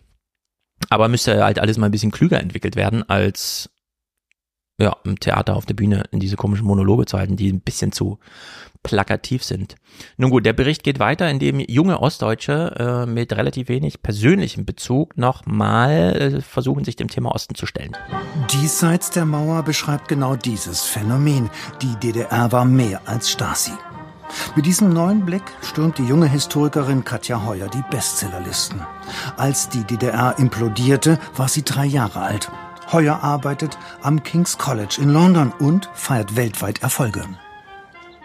Ich denke, die Art und Weise heranzugehen ist neu, weil es einfach eine andere Generation ist, ein anderer Blick darauf. Ich habe selber wenig Emotionalität, was meinen Blick auf die DDR angeht. Mein erstes Buch war über das Kaiserreich und da habe ich auch sehr wenig persönlichen Bezug zu dem Thema. Ja, sehr wenig persönlichen Bezug, das ist eben so interessant. Ich glaube nämlich, wir kriegen alle in so einen persönlichen Bezug rein und nur darüber käme dann das Interesse. Also reinzugehen in die Diskussion mit, ich meine, ich bin halt sehr kritisch, ich merke das gerade selber, aber reinzugehen mit, ah, ich lebe ja erstens noch nicht so lange, wie die Mauer untergegangen ist und zweitens in London, äh, ist natürlich auch so ein interessanter Ansatz irgendwie. Ob der fruchtbar ist, keine Ahnung. Aber warum ausgerechnet Nina Hagen da laufen muss, aus dem Farbfilm vergessen, die ja selber aus der DDR ausgereist. Das ist mir nach wie vor nicht bewusst über diesen Überspieler für diesen Ja, das ist Beitrag. wahrscheinlich immer noch, weil Merkel sich das gewünscht hat zu ihrem Zapfenstreich. macht mich fertig. Ach, das war wahrscheinlich das Original. Deshalb war, ah, ja, das war, glaube ich, das Merkel-Ding. Weil das, das ja auch aus dem Orchester war ja sehr blasmusiklastig. Ah, ah ja. Ach guck mal, da haben wir die Kultur wieder nicht verstanden. Da müssen wir tiefer in die Materie einsteigen und in die Gleichnisse. Äh, Im Bericht wird nochmal interessant thematisiert, gerade jetzt. Danke, Merkel. Ja, genau, danke, Berge. Im Vorausblick auf die Wahlen in Ostdeutschland, was machen die Ossis da eigentlich? Wenn Leute gesprochen haben, war, fing es immer so an, dass sie gesagt haben, mir geht es gut. Mir geht es hervorragend, so gut wie nie, aber Deutschland ist am Ende. Frau Merkel führt uns in den Abgrund. Wir leben in einer Diktatur. Das müssen wir jetzt ändern. Wir sind das Volk, heißt es heute genau wie 89. Und dafür sind wir nicht auf die Straße gegangen. Was früher die Linke an Protest eingesammelt hat, ist seit Flüchtlings- und Corona-Zeiten nach rechts abgewandert. Motto, womit kann man die Wessis am meisten ärgern? Mit AfD-Unterstützung und Putin-Freundschaft. Die neuen Köpfe des Protestes heißen Sarah Wagenknecht und Björn Höcke.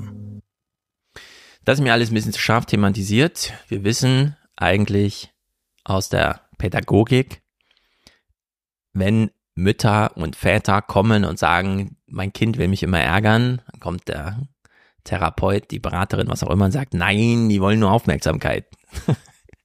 Aber über die negative Schiene gibt es eben mehr Aufmerksamkeit. Und so ist das ja hier auch.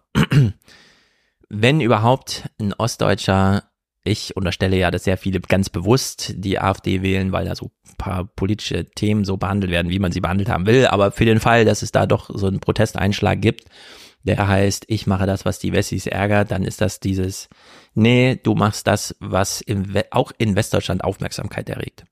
Und da muss man sagen, daran sind ja dann nicht die Ossis schuld, die diesen Ausweg suchen, sondern wenn die Medienlogik ist, wie sie ist, ja, dann stolpern wir da eben rein. Ne? Also das ist ja nun durch Christopher Clark und so weiter durch die Bank in hundertjähriger Geschichte, wie man einfach Schritt für Schritt ohne die große Perspektive, nicht auf Sicht und dann ja, pff, äh, kommt halt irgendwann der Kipppunkt, ohne dass man ihn gesehen hat vorher.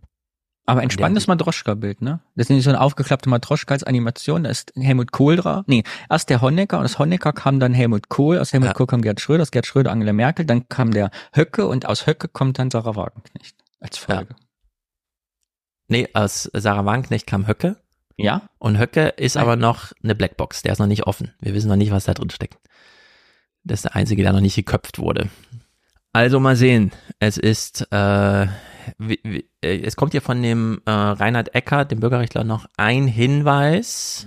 Unsere Revolution, in der Regel als Wende diffamiert, hat keine positive, keinen Revolutionsstolz mit sich gebracht. Weil die vielleicht eine Million Menschen, die dann auf den Straßen waren, haben keinen Revolutionsstolz entwickelt und verbinden mit dieser Revolution auch kein Wertebewusstsein. Freiheit, Rechtsstaat, Demokratie. Das ist nicht gelungen. Dieses Gefühl, irgendwie nicht dazuzugehören, abgehängt zu sein, ähm, irgendwie nicht Teil der Gesellschaft zu sein, nicht gehört zu werden, sich auch in verschiedener Art und Weise umschlägt. Man sieht das ja in anderen Ländern auch, es ist ja nicht nur ein deutsches Phänomen. Kein Stolz auf die Revolution, dafür Frust mit Einheit, Treuhand und Besserwisserei. Der Umbruch nach 89 ergebe ein toxisches Gemisch aus Wut und Enttäuschung. Der Westen führe seit der Wende Selbstgespräche, heißt es, höre nicht zu und habe die Leistungen der Ostdeutschen gering geschätzt.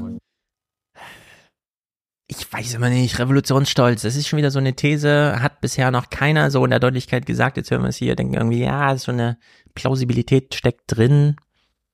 Hm. Was sollte man jetzt mit Revolutionsstolz? Hm. Das würde irgendwie dazugehören, ja, wir wollten äh, wir wollten die Revolution und haben danach aber auch noch gesagt, wie.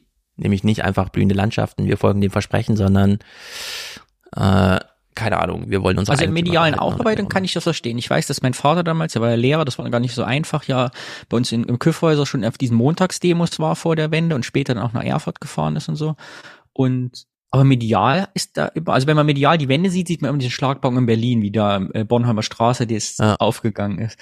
Und manchmal sieht man noch die verwackelten Bilder aus äh, Leipzig war das, glaube ich, ne, von der Kirche gefilmt, mhm. unten so laufen. Ja, mehr, mehr, viel mehr Bilder ja. gibt's irgendwie gar nicht so richtig. Ja. Und so ein bisschen ist, glaube ich, die Masse auch in der Revolution, also in der, in der Aufarbeitung, finde ich so medial, findet die nicht statt. Also das ja in Thüringen auch so war, in Sachsen-Anhalt, in Sachsen, so dass also nicht nur diese Berliner Bornholmer Straße Schlagbaum irgendwie war. Ja, also also wahrscheinlich mangels Bildern auch, aber so. Ich kann mir vorstellen, dass mein Papa da vielleicht auch zwiegespalten Gefühle. Müssen wir mit ihm sprechen, weiß ich gar nicht. Ja, Weil er redet von der Zeit sehr gut, er war stolz darauf, glaube ich, hat erzählt immer noch ganz blumig, wie das damals so war. Aber so richtig gefragt, wie er es heute so sieht, wie damit umgegangen muss, muss ich mal fragen. Na. Also meine etwas nüchterne, ich sehe mich ja auch nicht involviert oder so, ne? Jahrgang 83, keine Ahnung, ich habe keine Erinnerung an die DDR, aber also, was heißt keine Erinnerung an die DDR? Ich habe schon eine Erinnerung an die Zeit, aber das war egal, ob das dann DDR war oder nicht. Ähm, meine etwas schärfere Hypothese wäre ja, die Wende ist passiert nicht aus innerer Kraft heraus, weil die Ostdeutschen auf der Straße irgendwas wollten oder so, sondern weil es einfach Zeit war von außen. Es ist sowieso alles gebröckelt im Osten und es war so eine Art äh, Ende der Geschichte. Es ist ja nicht von ungefähr, dass der Fukuyama das so geschrieben hat. Und äh, es ist halt einfach passiert. Worauf man stolz sein könnte, wäre, dass es damals nicht zum Krieg kam. Dass niemand irgendwo angefangen hat zu schießen und dann aus Stolz und Verteidigungswille oder was auch immer da äh, so rein eskaliert ist, sondern das ist einfach wirklich eine friedliche Revolution. Also auf, weniger als auf die Revolution als auf das friedlich würde ich eben Wert legen. Und äh, da äh, Matthias schreibt im Chat hier nö. Und ich kann mir ungefähr vorstellen, Matthias ist ja äh, ein paar Jahrgänge höher. Äh, das ist hier oder er bezieht es auf irgendwas im Chat. Aber gut, wenn Matthias nö schreibt, ist natürlich immer ein wichtiges nö. Aber ich glaube, äh, das friedliche Ding, dass es eine friedliche Wende war. Darauf kann man durchaus stolz sein. Die Geschichte sollte man so mal irgendwie schreiben.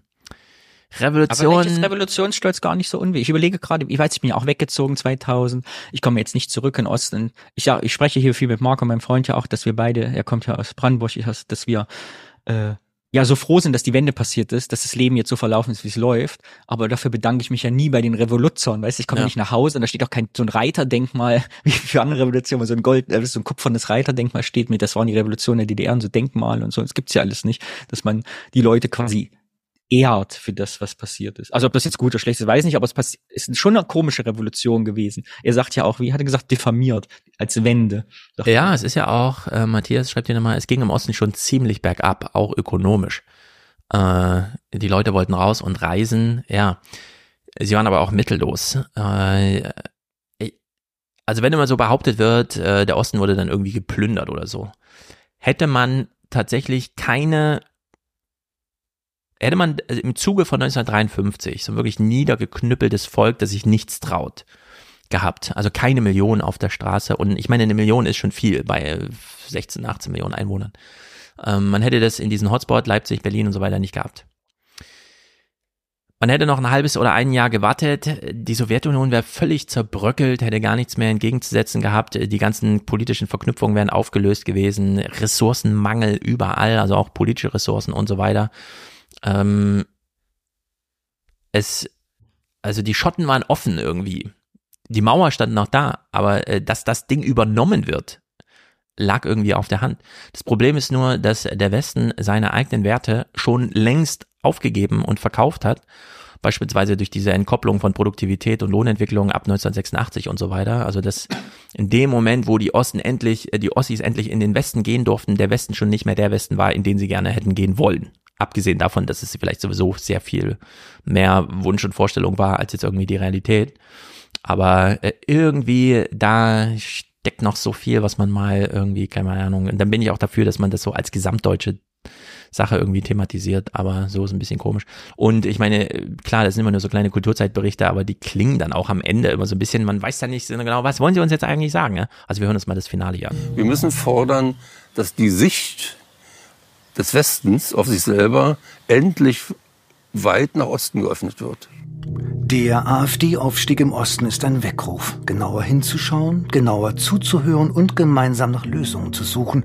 Nicht alle Fehler der letzten drei Jahrzehnte müssen wiederholt werden. Äh, der Sicht der Westen auf den Westen selbst nach Osten ausgedehnt. Das ist ja die komplette Inkorporation Ostdeutschlands in eine westdeutsche Geschichtsschreibung oder was. Also das ist mir auch alles zu, keine Ahnung. Ich höre das ja bei euch immer sehr gespannt. Ihr macht das ja so ganz kleinschrittig, nicht allzu im großen historischen Bogen, sondern anhand eines Wortes, anhand einer Erfahrung.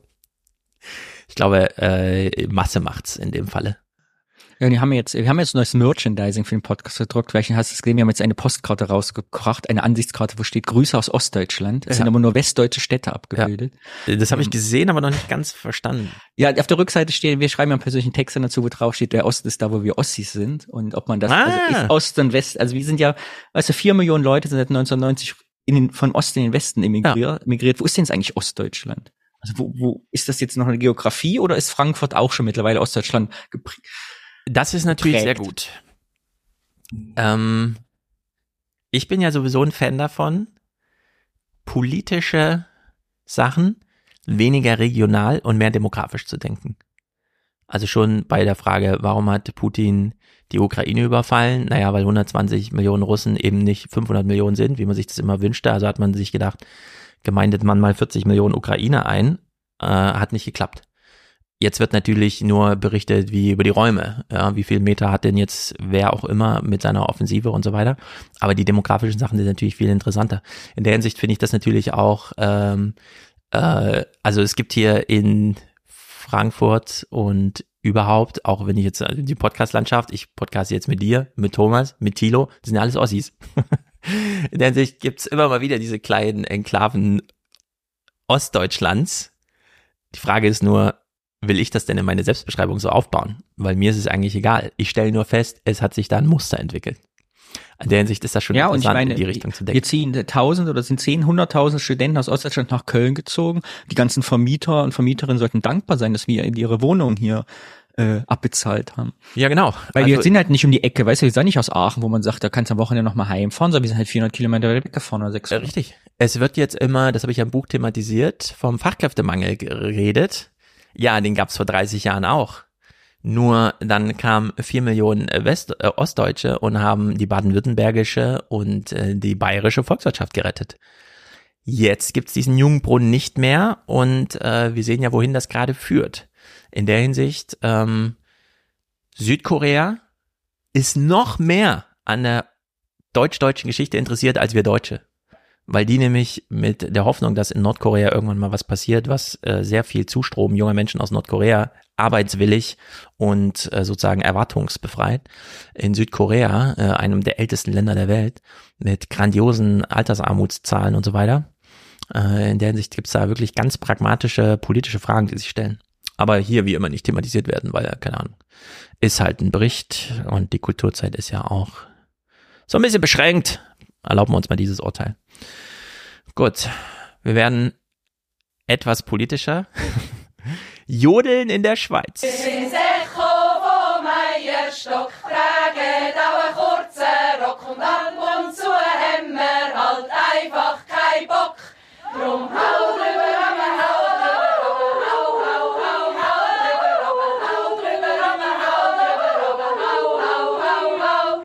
Wir halt hören hier den ersten feministischen Jodelverein.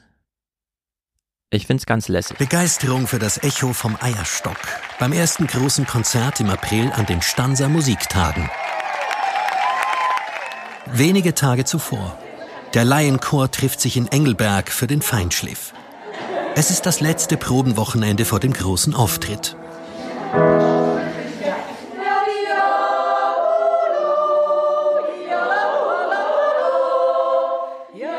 Gegründet wurde der erste feministische Jodelchor der Schweiz letztes Jahr im Niedwaldner Hauptort Stanz. Also, bei mir hier um die Ecke ist so ein neues Kirchenzentrum. Evangelisch, recht groß. Gemeindesaal ist so im ersten Stock mit einer riesigen Fensterfront. Man sieht immer, was da los ist. Wird zum Beispiel Tischtennis gespielt oder alles Mögliche. Und äh, auch äh, Gospel. Dann treff, treffen sich hier, ich weiß nicht genau, Ghana oder so als zentrale Kultur-Herkunftsvereinigung, äh, keine Ahnung, so ein Ghana-Verein, der dann irgendwie äh, Leute, die da Lust drauf haben und so. Und äh, dann laufen immer die Omas vorbei und man hört so ein bisschen, oh, ich würde auch gerne mal Gospel, die sind immer so lebensfroh und überhaupt und so. Und ich, jetzt, wo ich das hier sehe, denke ich mir, ja, wenn man Gospel gut findet, weil man das in irgendwelchen amerikanischen Filmen sieht, dann sollte man sich mal Jodelvereine anschauen. Vielleicht ist das was, wo man schneller hängen bleibt, weil das so näher dem eigenen Kulturkreis ist. Aber das ist im Grunde der Gospel, oder? Der, der europäische Gospel. Ja, ich, was ich gerade so schön dran fand, ich habe gerade mal gegoogelt, stell dir gerade gleich eine Quizfrage. Wenn man halt Schutzräume schafft und Safe Spaces, wie hier jetzt für Frauen irgendwie, die jetzt Bock haben auf Jodeln, Ja. äh, was man halt erreichen kann, ne? Weil du hast ja einerseits so, also geht eben auch Heimatverbundenheit. Man muss ja nicht gleich äh, zum AfD wieder werden, sagen wir. Man kann ja auch sagen, ich jodel gerne, mach die Kultur meiner Heimat, aber auch in einem Rahmen, der mich supportet und meine äh, irgendwie genau. mich selber stärkt. Aber ich fand es so toll, weil ne, du hast ja immer die These, man muss gemeinsam in Vereine gehen, man muss sich zusammen sein. Ja. Und das funktioniert hier sehr gut. Äh, Engelberg in der Schweiz, wie viele Einwohner hat das, wo die gerade proben? Was schätzt du? Dass man 50 Frauen für eine feministische Singgruppe zusammenkriegt. Wenn du mich so fragst, sind es nur 700. 4230. Ja, das ist crazy. Da gehen einfach alle jodeln. Und zwar mit diesem politischen. Ja, cool. Es ist wirklich nicht schlecht. Ja, wahrscheinlich wird er so ein bisschen angereist. Da gibt's ja auch eine Bahnverbindung, die Ja, funktioniert. aber das ist eben auch, wo wir eben bei dem Thema waren. Du musst solche Angebote schaffen, unterstützen und supporten, auch wenn es sich nicht betrifft. Klar, 90 Prozent aller Leute aus Engelberg sagen, feministischer Jodel, Gesangsverein interessiert mich ja. Ja, Jodel ja, ja, interessiert mich genau. schon nicht, Frauen interessieren mich schon nicht, Feminismus lehne ich ab. Aber du brauch, du musst sowas fördern, das ist für alle gut. Absolut.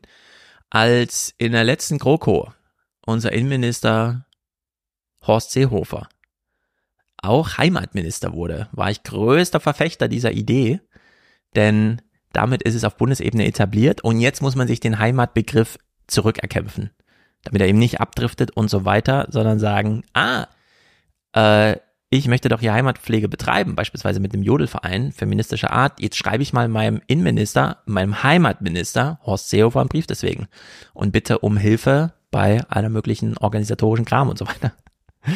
Dafür ist das, wäre es da gewesen, aber nein, man hat ja auf Twitter geschrieben, "Äh, Heimat, was ist denn das für ein Scheiß und so. Chance verpasst, würde ich sagen. Äh, Es hätte so viele Jodelvereine in Deutschland geben können. Hier wird's, also es ist einfach äh, sehr gut dort. Jedes Mal, wenn ich einen Jodelchor gehört habe, kamen mir die Tränen. Ich fragte mich, was geht da ab bei mir? Es berührt mich. Ich würde Hier kamen die Tränen. Sie hat die Jodeln gehört und hier kamen die Tränen. aber nie in einen solchen Jodelchor gehen. Das ist nicht meine Heimat dort. Heimat dort. Hier haben die 50 Frauen nun ihre Jodelheimat gefunden. Die jüngsten beim Echo vom Eierstock sind Mitte 20, die ältesten um die 70.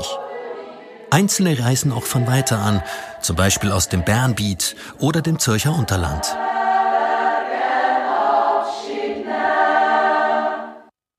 Ähm, apropos Kulturpflege. Ich äh, danke allen, die mir bisher Hinweise auf, wie man an Taylor Swift Tickets kommt. Das ist nämlich doch ein bisschen komplizierter mit diesem Fansale und so. Also man kann nicht direkt verkaufen. Ich warte allerdings noch auf jemand, der mal unten, also nicht Tribünenplätze und so. Und äh, ich habe letztens gelesen, es gibt irgendeine Uni außerhalb von Amerika, die bietet jetzt Taylor Swift Kurse an.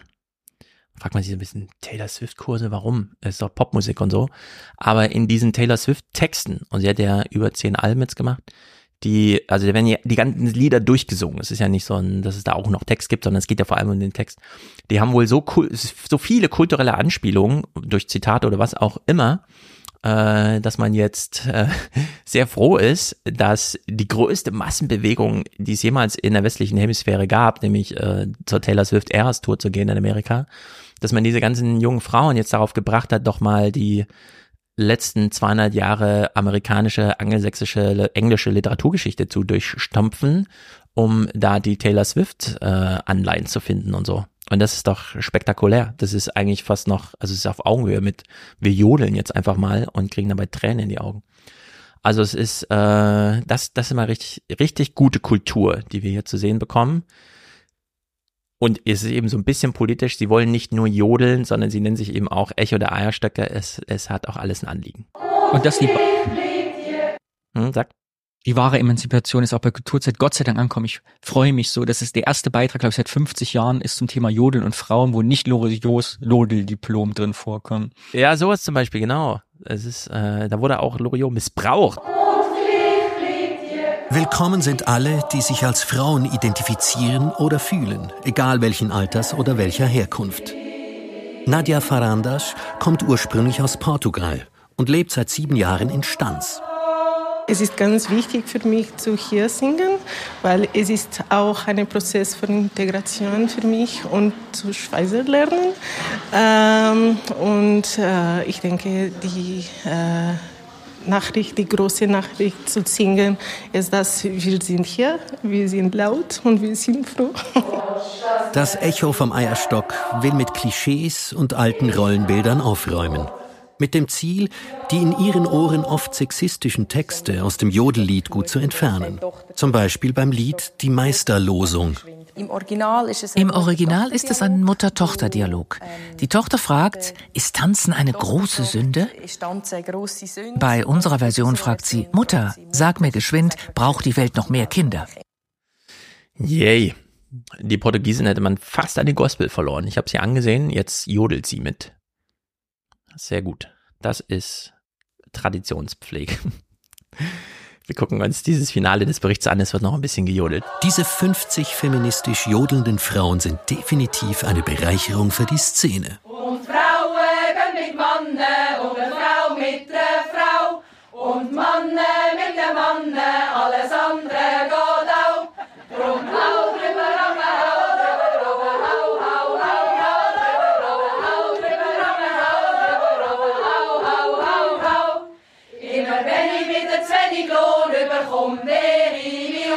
bleib stumm. Wenn ich wieder zu wenig Lohn überkomme, bleib ich nicht stumm. Yay. Ich stelle fest, dass ich habe einen Kulturmangel, ich habe etwas dazugelernt, weil ich glaube, ich habe noch nie, und ich wusste nicht, dass das gibt, einen Jodelchor gehört. Ich kenne immer nur diese Jodel aus diesem, weißt du, wo man früher immer mit den Eltern so Schlagerfernsehen gucken musste, wo mal so einer jodelt mit so einem, ich kannte es, hab's noch nie Stimmt. gehört so. Ich auch nicht. Unbekannt, diese Schweizer Kultur. Ja. Wir haben sie jetzt auch ein Stück weit mitgerettet, denn wir haben sie bekannt gemacht. Vielleicht gibt's ja irgendwann in Deutschland den ersten feministischen Jodelverein. So, wie, also das ist äh, eine gute Thematisierung politischer Anliegen in der Form, ziemlich gut, eingängig, jodeln. Wir möchten alle gern mitmachen, zumindest Ist zuhören. sowieso, und kulturelle Unterwanderung, äh, äh, die Heimat ist sowieso immer gut. Also mit Mitteln, die die Einheimischen nicht ablehnen können, Fortschritt zu schaffen, ist wunderbar. Weil Ja. gegen Jodeln kann kein Schweizer was haben. Äh, Genau, das sind gut erprobte, eingängige Sachen, die äh, fallen überall auf Wohlwollen. Und das kann man ja dann als Trägermedium für die eine oder andere Botschaft nutzen. Eins, wo wir dieses Prinzip schon kennen, ist der politische Rap. Das ist natürlich, die Rapmusik ist schon immer politisch gewesen. Das ist, ihr Ursprung ist politisch. Ähm, man kann es aber übertreiben, finde ich. Ich, ich finde, äh, dafür, dass wir es gerade laut, aber subtil bekommen haben, ist das hier so ein bisschen schräg. Dieses Land hat ein verdammtes Rassismusproblem, kommentiert der Rapper Malo Levé den AfD-Wahlsieg in Sonneberg auf Instagram. In Thüringen wurde nämlich erstmals in Deutschland ein AfD-Politiker zum Landrat gewählt. Und das macht dem Rapper Sorgen. Immer wieder setzt er sich in seinen Texten mit Rassismus und Diskriminierung auseinander. Andreas Krieger hat Malo Levé getroffen. Hitlergruß, AfD, Schlägertrupps fahren, wehen, Wutbürger jubeln, wenn die Nazis durch die Straßen ziehen, Hassreden, Jagdszenen, abends in den Tagesthemen, wieder brennen Häuser und Pegida predigt kranke Thesen. Wie viel muss noch geschehen? Das ist noch platter als das, was wir zur DDR auf der Bühne gesehen haben, zur Stasi. Mich reicht es nicht. Ja, ist im Rap aber auch legitim, ne, dass du die Botschaft in Reimform raus, Direkt also un, un, undekorativ einfach formulierst, ohne Ausschmückung. Ja, aber die äh, Rap-Geschichte hat auch auch, ähm, also Ich bin kein Rap-Experte, ich habe ich hab das jetzt nur so aus meinem Empfinden. Ich, kann- Ich auch nicht, Ich habe nur so- Deutschland von gehört, weil Rap ja jetzt mit Hip-Hop, die Hip-Hop-Kultur ist jetzt 50 Jahre alt geworden. Ne? Ah, ja. Hab ich auf Deutschland gehört. Jetzt gestern oder so. yes, ist also eine Boomer-Technik. Oh, das ist eine steile These. Boomer-Musik, nein, ich, ähm, also ich habe auch, ich höre das jetzt nicht regelmäßig, äh, ab und zu Sachen in der Playlist, aber ähm, bei dieser Thematisierung Männer, Frauen, Sex, da ist es so platt, wie es halt nur geht. Bei politischen Sachen habe ich aber schon so ein paar Sachen im Ohr, die so ein bisschen raffinierter sind. Da fand ich das hier so ein bisschen schräg. sagen wir mal so, so ging ja der Bericht nur los. Er klang ein bisschen anders aus, versöhnt mich aber nicht allzu sehr mit, ja, dieser Kulturform. Seenotrettung ist mal LW ein sehr wichtiges Anliegen. An der Verweigerung, Leben zu retten, könne man erkennen, wie wenig empathisch die Menschen sind. Und da würde ich sagen, ähm, bei der Seenotrettung, ja, also wenn man das sieht, dann ist es schon zu spät, ja. Also es, äh, im Elementaren sieht man es, äh, wie vorhin, der, aber naja. Doch hier wird es illegal, nichts kann uns bremsen, du sprichst an den Grenzen. Denn kein Mensch ist illegal. Wir stumpfen einfach total ab. Und eigentlich, ja, ist es ja unsere Pflicht, dass wir uns gegenseitig unterstützen. Das äh, Minimum ist einfach, dass alle Menschen leben können und dass alle Menschen würdig leben können. Das ist eigentlich so unsere Pflicht als Gemeinschaft. Wir sind ja als Menschen auch soziale Wesen so. Das heißt, das ist eigentlich unsere Aufgabe als Menschheit, sage ich mal, dass wir uns zusammen organisieren, dass wir uns solidarisieren, also Solidarität zeigen. Und Solidarität heißt halt, äh, füreinander da zu sein. Stimmt. Aber vielleicht sollte man es auch so platt immer wieder sagen. Aber ich, vielleicht müssen wir akzeptieren, dass es nicht die Realität ist. Aber ich finde es etwas naiv, weil ich, ich bin ja wirklich der Meinung, also meine, meine Haltung zu, auch wenn ich in den Osten fahre, es gibt einfach zehn Prozent der Leute, die dieses Weltbild einfach nicht haben und für die so nicht existieren. Ja. Also die nicht für Solidarität sind und ja. äh, dass ich äh, das Minimum der Leute ist eben nicht, sich darauf zu einigen, dass wir irgendwie einander helfen, unterstützen und supporten, sondern die sind halt ja Menschenfeind oder wie man das so sagt, keine Ahnung. Weil Ja. die sehen halt andere Menschen als nicht gleichwertig und die wollen das nicht und die es gibt, das muss man, glaube ich, als Realität sehen, dass ein Teil der Menschheit sich niemals davon überzeugen lassen wird. Ja. Und auch Darauf würde ich auch immer wieder ganz viel Wert legen, denn es stimmt. Man trifft manchmal Leute, wo du denkst, dass, okay, das ist, das Weltbild ist so anders, dass du die auch nicht überzeugen kannst. Das sind also keine Mitläufer oder Komplizen, Ja. sondern einfach, ja, die, Ja. die Weltbild, Also, man wenn man wird sich nicht einigen können. Genau, wenn man Gesellschaft organisiert, muss man die immer so organisieren, dass äh, für den Fall, dass 15 Prozent der falschen Leute an die Waffen kommen, alle sofort tot sind. Das muss man einfach einpreisen. Äh, man kriegt nicht die schöne grüne Wiese, auf der alles klappt, Paradise City, sondern naja, gut, aber ich habe in diesem Ordner zum Politischen auch noch, äh, und das finde ich wirklich interessant, Snowden. Wir gehen nur kurz durch. Es ist eigentlich super relevant. Es sind jetzt diese zehn Jahre einfach um. Zehn Jahre ist es her, als aus Befürchtungen Gewissheit wird. Im digitalen Zeitalter kann jeder jederzeit ausgespäht werden. Der gläserne Mensch real. Und es sind nicht nur habgierige Unternehmen oder Cyberkriminelle, die uns anzapfen, sondern der Staat, der seinen Bürgern misstraut, statt sie zu schützen. Ein Vertrauensbruch.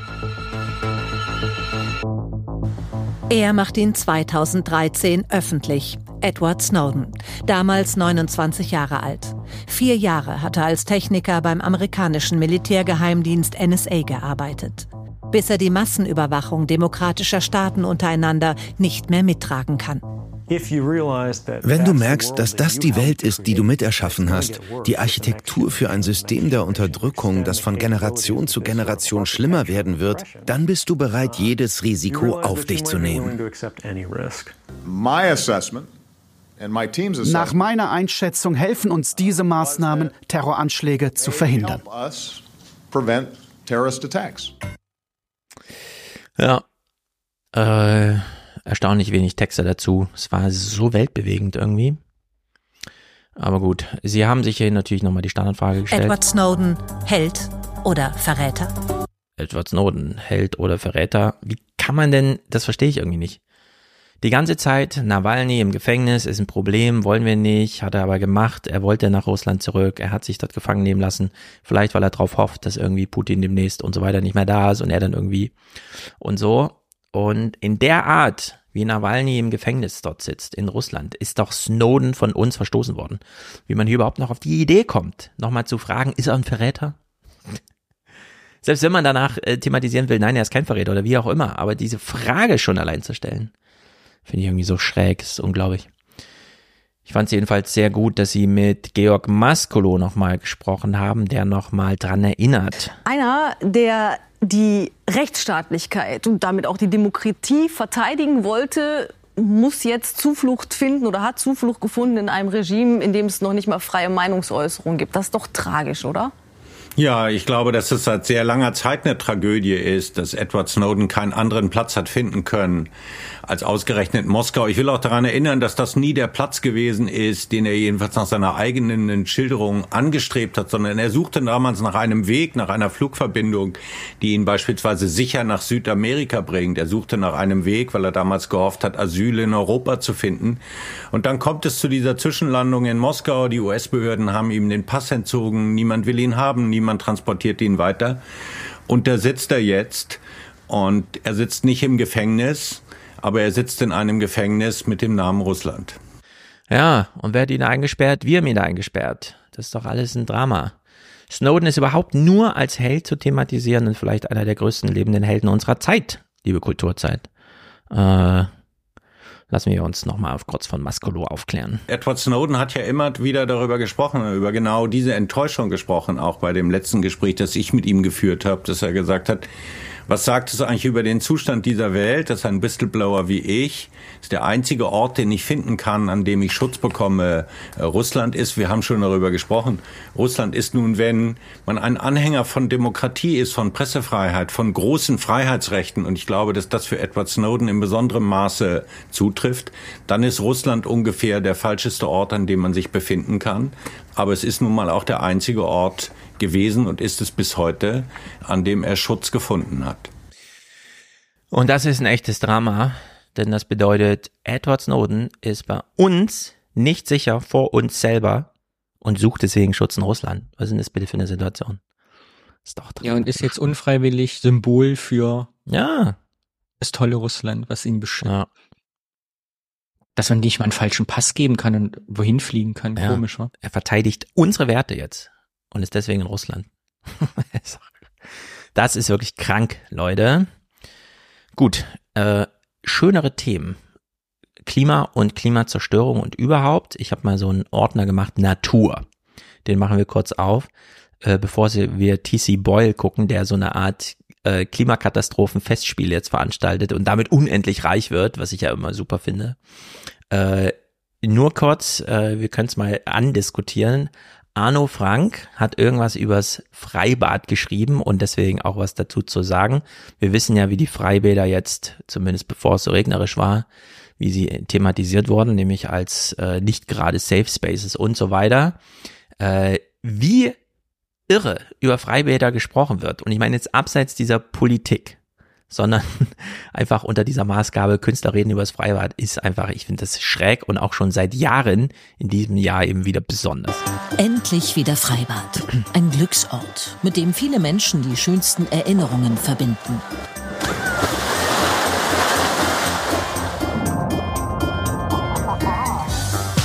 Das Freibad ist auch ein Ort, der inspiriert.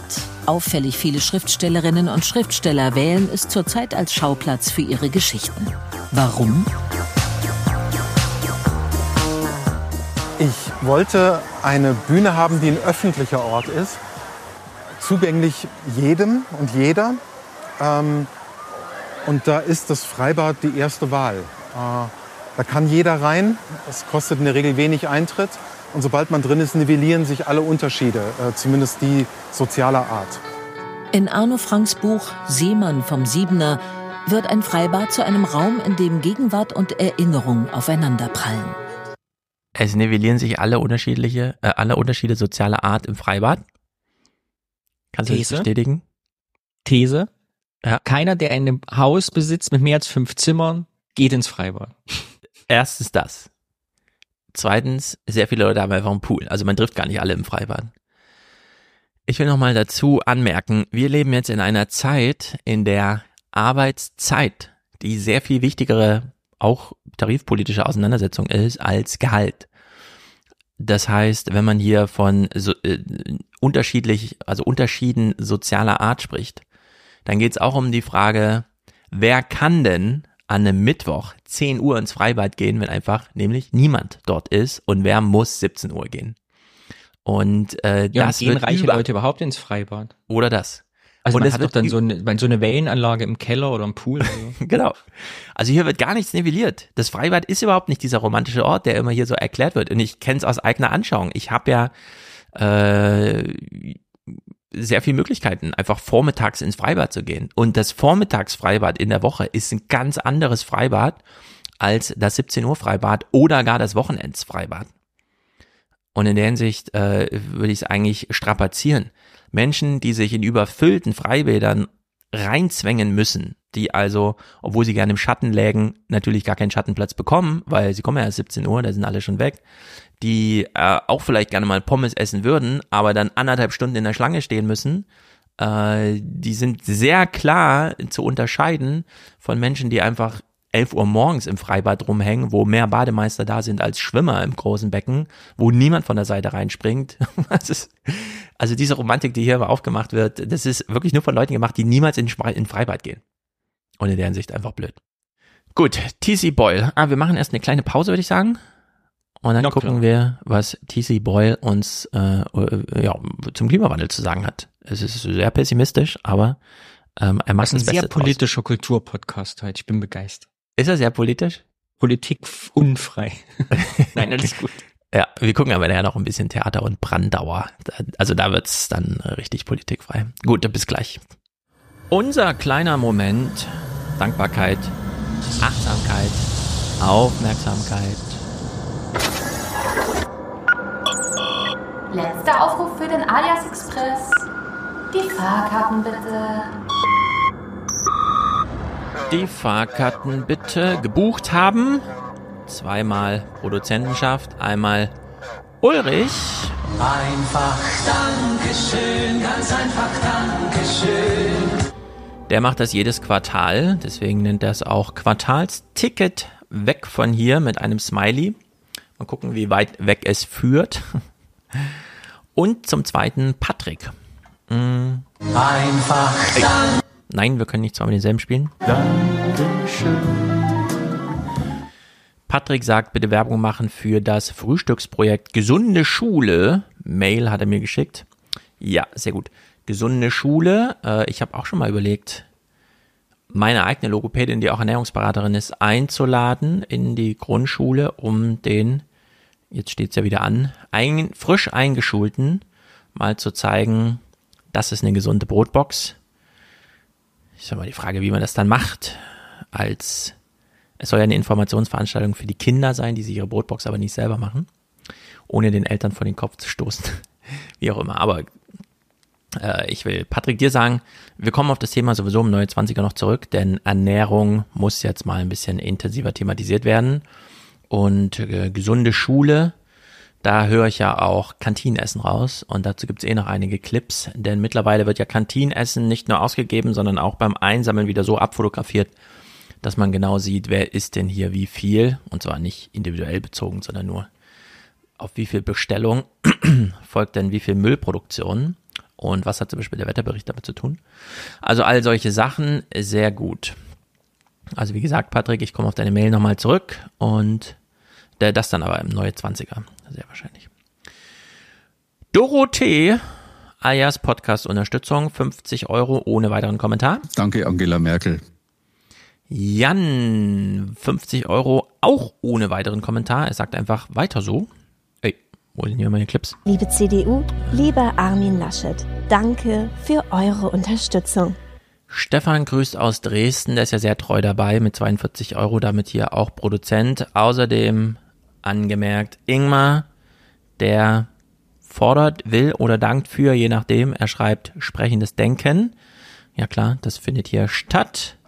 Aaron sei hiermit gegrüßt. Dominik und Anna, die sind nämlich monatlich dabei und unterstützen ABWA Dominik. Ich habe schon wieder vergessen, was diese Abkürzung heißt. Hatte ich schon mal entschlüsselt? Komisch. René sagt bitte weiter so mit Liebesgrüßen aus Darmstadt. Thomas, 1% der ersten Stunde. Ach so, ein 1%ter der ersten Stunde.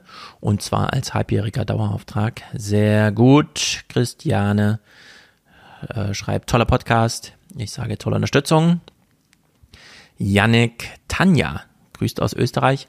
Äh, Wien rückt näher, auch für mich. Ich werde wohl irgendwann mal ein paar Tage in Wien verbringen. Peter dankt wir grüßen ihn, Ulrike und Paulo. Monatlicher Beitrag zur politischen Bildung. Johanna hat einen Platz im Raumschiff gebucht, hiermit bekommen. Marius hat einen Dauerauftrag, sehr gut. Eckert hat ein Monatsticket. Also Daueraufträge sind sehr gut. Vielleicht sollte man mehr darauf hinweisen. Macht Daueraufträge. Matthias, vielen Dank für die Podcastarbeit, die hiermit heute erledigt wird. Tino hat einen Fernsehbeitrag. Simon möchte Fernsehen zuhören. Ja, das äh, kann hier erledigt werden. Oliver ist dabei, Thomas, Merten, Susanne, Johann, Timo, Julian, mm, Marvin, Heiner, Marek, Kevin, Hendrik, finde ich noch eine Frau. Ich gehe durch. Hadong ist dabei. Komm nach Berlin mit Wolfgang. Mal sehen. Michael, Erik, Jens, Sascha, Vitali, Caroline. Hier ist noch eine Frau. Caroline hat ein Podcast-Ticket gebucht, ist damit hier mit auf der Reise. Und ich glaube, das waren die Frauen. Damit danken wir allen vielleicht übersehenen Frauen in der Liste. Ach, Ulrike, spende den Alias mit Dank. Liebe CDU, lieber oh, Arm. immer dasselbe. Ich möchte heute Danke sagen. Ja, einfach mal Danke sagen. Danke an alle Medien unseres Landes. Jo. Und wir danken natürlich allen ungenannten Männern, die sich hier auch mal mit einreihen. Oh, hier sehe ich noch Eva. Eva, herzlichen Dank auch an dich. Damit zurück in den Podcast.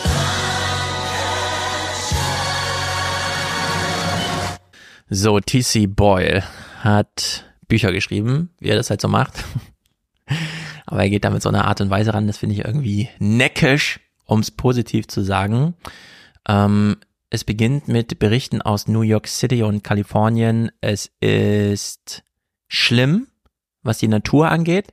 Was bedeutet, kann man kulturell einiges rausholen an dieser Untergangsstimmung. Eine Weltstadt gerät in Atemnot und plötzlich wird klar, dass der Klimawandel noch ziemlich heiter werden kann. Das wird mir gar nicht, also äh, hier wird sowieso nicht thematisiert, aber die zeigen ja hier New York City mit diesem Rauchschleier. Das waren ja diese kanadischen Waldbrände. Wir, die das sehen, Smog und so weiter sehen ja immer nur diese Farbe, ne? Also es fällt halt so auf, sieht mhm. halt so vernebelt und orange aus und sowas. Aber die Leute vor Ort meinten ja, das hat so komisch gestunken. Also die ganze Zeit dieses verbrennt, verbrannte. Und jedes Mal, wenn ich das so rieche, letztens hat zum Beispiel hier ein Stück äh, Stadtwald gebrannt, hatte ich ja erzählt. Das zog dann nachts so rein und man konnte gar nicht, hä, was ist denn das? Ist, verbrennt hier so ein Nachbar gerade in seinem Kamin irgendwas oder so? Das ist so unangenehm. Also selbst wenn man es nicht sieht, einfach nur dieses, so ein verbrannter, und man geht so vor die Tür und denkt, ach scheiße, hier riecht's auch so. Und dann geht man so 100 Meter weiter und dann riecht's immer noch so. Und man kommt da nicht raus. Das finde ich so ein ganz beklemmendes, ist wie im Fahrstuhl stecken bleiben irgendwie. Und das für ganz New York City finde ich irgendwie crazy. Das muss doch wirklich auch so eine gefühlte Apokalypse da irgendwie vor Ort. Also nicht nur dieses Ich sehe es und so, sondern auch dieses Riechen. Und egal in welchen Raum man geht, man kommt da nicht raus, keine Klimaanlage kann dagegen ankämpfen, weil einfach, man hat gar keine Quelle mehr für saubere Luft irgendwie, die man sich zuführen kann. Wahrscheinlich riecht man am Abend selber auch noch so, wie wenn man am Holzfeuer gesessen hat. Kennt genau. auch. Die, die Wohnung riecht ja auch nach. Ja? Also es ist ja wie so ein Lagerfeuer, die Klamotten, genau, das muss man dann alles, also man kriegt es ja gar nicht richtig wieder raus. Also in der Hinsicht, das ist schon mehr Apokalypse, als es hier so illustrativ irgendwie kulissenhaft gezeigt wird.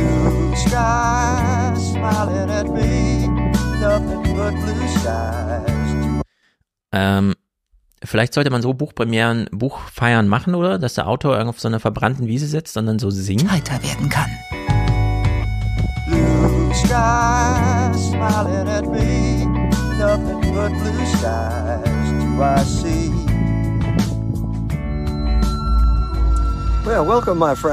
Willkommen im sonnigen Süden von Kalifornien, wo wir die schlimmste Dürre seit 1200 Jahren erleben. Wir sind verloren. Alles hier ist ein Desaster. Das finde ich sehr gut. Hallo, mein Name ist Stefan Schulz. Ich habe ein Buch geschrieben, Die Alten Republik. Es ist alles verloren. Ich wollte jetzt schon vorschlagen, für dein nächstes Buch Gesangsunterricht zu nehmen. Genau so. Das stimmt. Ja, werde ich machen. Ich, äh, es ist die, diese dieser kleine Grad zwischen, das ist wirklich super albern, das ist bescheuert, zu, ja, er ist ein Superstar. Es ist unhintergehbar, unfehlbar, cool, was er macht. ist Aber das hatten wir ja oft hier in der Kunst. Ist ja in der Kunst immer so, wenn du einen bestimmten Namen hast, einen Rang erarbeitet hast, kannst du ja machen, was du Ja. willst. Und es ist immer begeistert. Genau. Kannst die Leute kannst anschreien, da rumsitzen, rumsingen. Es geht einfach alles. Das ist jetzt jedenfalls ein Thema. In Kalifornien ist ein Desaster. Dann hat man Montevideo noch nicht gesehen. Jürgen ist ja wieder zurück. Er war ja kurz hier in Mainz, hat vielleicht auch sogar ein bisschen Regen abbekommen, aber Montevideo, äh, das kommt ja sogar hier an, wie da in Uruguay gar kein Wasser mehr da ist. Und selbst Wasserlieferungen mittlerweile ein Problem werden. Also es ist wirklich Schlimm, schlimm, schlimm. Äh, für TC Boyle heißt das. Ähm, ganz schön viel Kasse machen mit so einem äh, Buch. Er promotet es in Berlin. Dass die Welt demnächst auf eine Umweltkatastrophe zusteuert, hat DC Boyle schon zur Jahrtausendwende mit seinem Roman Ein Freund der Erde zu Papier gebracht. Was damals als Science Fiction galt, ist in Blue Skies realer Alltag. In Kalifornien wüten Waldbrände, in Florida steigt der Meeresspiegel. Dennoch will Popstar Boyle nicht Cassandra, sondern Künstler sein. Blue Skies ist kein Ökomanifest, sondern vergnügliche Literatur. Also er hat damals so eine Future Fiction geschrieben über eine Welt im Klimawandel und hat jetzt den postapokalyptischen Roman geschrieben. Das ist natürlich ein tolles Geschäftsmodell. Einfach immer eine Stufe voraus schreiben, was zu erwarten ist. So eine gewisse Anbindung, so eine gewisse Gravität schaffen. Der Leser weiß schon Bescheid, wenn ich sage, äh, trocken. Vielleicht sollte ich auch mal Romane schreiben. Es scheint mir manchmal so einfach zu sein, Romane zu schreiben. Oder ist das nur So überheblich? schreiben weiß ich nicht. Aber fang doch einfach mal an. mal gucken, was bei rauskommt. Das kommt noch dazu. Romane kann man so am weißen Blatt Papier beginnen. Man muss einfach nur anfangen zu schreiben. Wer weiß, es ist jedenfalls. Ähm, er betont aber nochmal, es passiert ja nur im Buch. Die Handlung von Blue Skies wird von Tieren vorangetrieben. Ottilie, die Mutter eines Insektenforschers, züchtet Grillen und bereitet mit deren Mehl ihre Mahlzeiten zu. Denn Sohn Cooper lehnt Fleischkonsum als umweltschädlich ab. Die konsumverliebte Tochter Kate hingegen hält sich einen Tigerpython, für eine angehende Influencerin ein schmückendes Statussymbol. Solange, bis der tierische Ernstfall eintritt. Das ist der Grund, warum wir Bücher und Filme lieben. Sie setzen ihre Figuren großen Gefahren aus. Wir aber sind beim Lesen in Sicherheit. Und so wird Literatur spannend und auch entspannend, weil ja nicht wir betroffen sind. For me, Wie sollen wir das Schlimmste, das auf uns zukommt, ausdrücken? Nun ja, ich versuche es mit Ironie. Ironie, ein Ausweg für alle. Der allerdings muss wirklich gekonnt sein. Das kann schnell schief gehen. Und eine Fabel schreiben, die Tiere sprechen lassen. Keine Ahnung. Ich überlege ja immer, immer, also wenn Wolfgang über Houellebecq spricht oder sowas hier kommt, sollte ich es echt mal lesen, oder? Liest du sowas? Hast du mal ein T.C. Boyle Buch gelesen? Ich lese ja gar nicht. Ja. Also ich, kann- ich kann ich, also ich kann lesen, aber ich schaffe keine, keine Romane zu lesen. Ich warte dann Ich weiß auch nicht, der ob man da in so ein. Alter kommen muss oder wann es beginnt, dass man so Romane liest. Nee, ich glaube, das ist einem gegeben. Ich glaube, man hat da total Bock drauf oder nicht. Hm. Von früheste, man ist da so rein sozialisiert oder hat sich selber da rein Äh, begeben. Also ich kann echt. Aber vielleicht wachst du auf, vielleicht stößt du heute Abend den Kopf an einer, an Dusche und morgen bist du. Ja, wache ich neu auf. Äh, ich weiß auch nicht. Ich kann echt drei Sachbücher am Tag durchfliegen, aber sowas ist irgendwie, keine Ahnung, so ausgedachtes Zeug. Naja, wer weiß. Er macht jedenfalls ein paar, ähm, wie soll man sagen, politische und damit ja wieder an die Realität angebundene, obwohl es Climate Fiction ist, wie auch immer. It is a miracle that we, you and I, Es ist ein Wunder, dass Sie und ich in der Ära der Demokratie und der Ernährungssicherheit groß geworden sind. and we can Wir können auch sagen und schreiben, was wir wollen. Aber das war im Lauf der Erdgeschichte die Ausnahme. Und so ist es auch heute. Die Welt wird von Gangs beherrscht, egal ob von links oder rechts.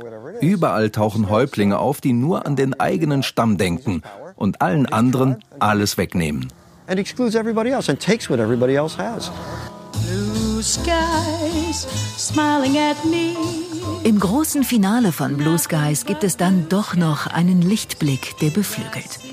Ja, ein Lichtblick, der beflügelt am Ende des Buches. Ich weiß nicht so genau, wie ist der Umgang der Literaturkritik im Fernsehen mit Büchern.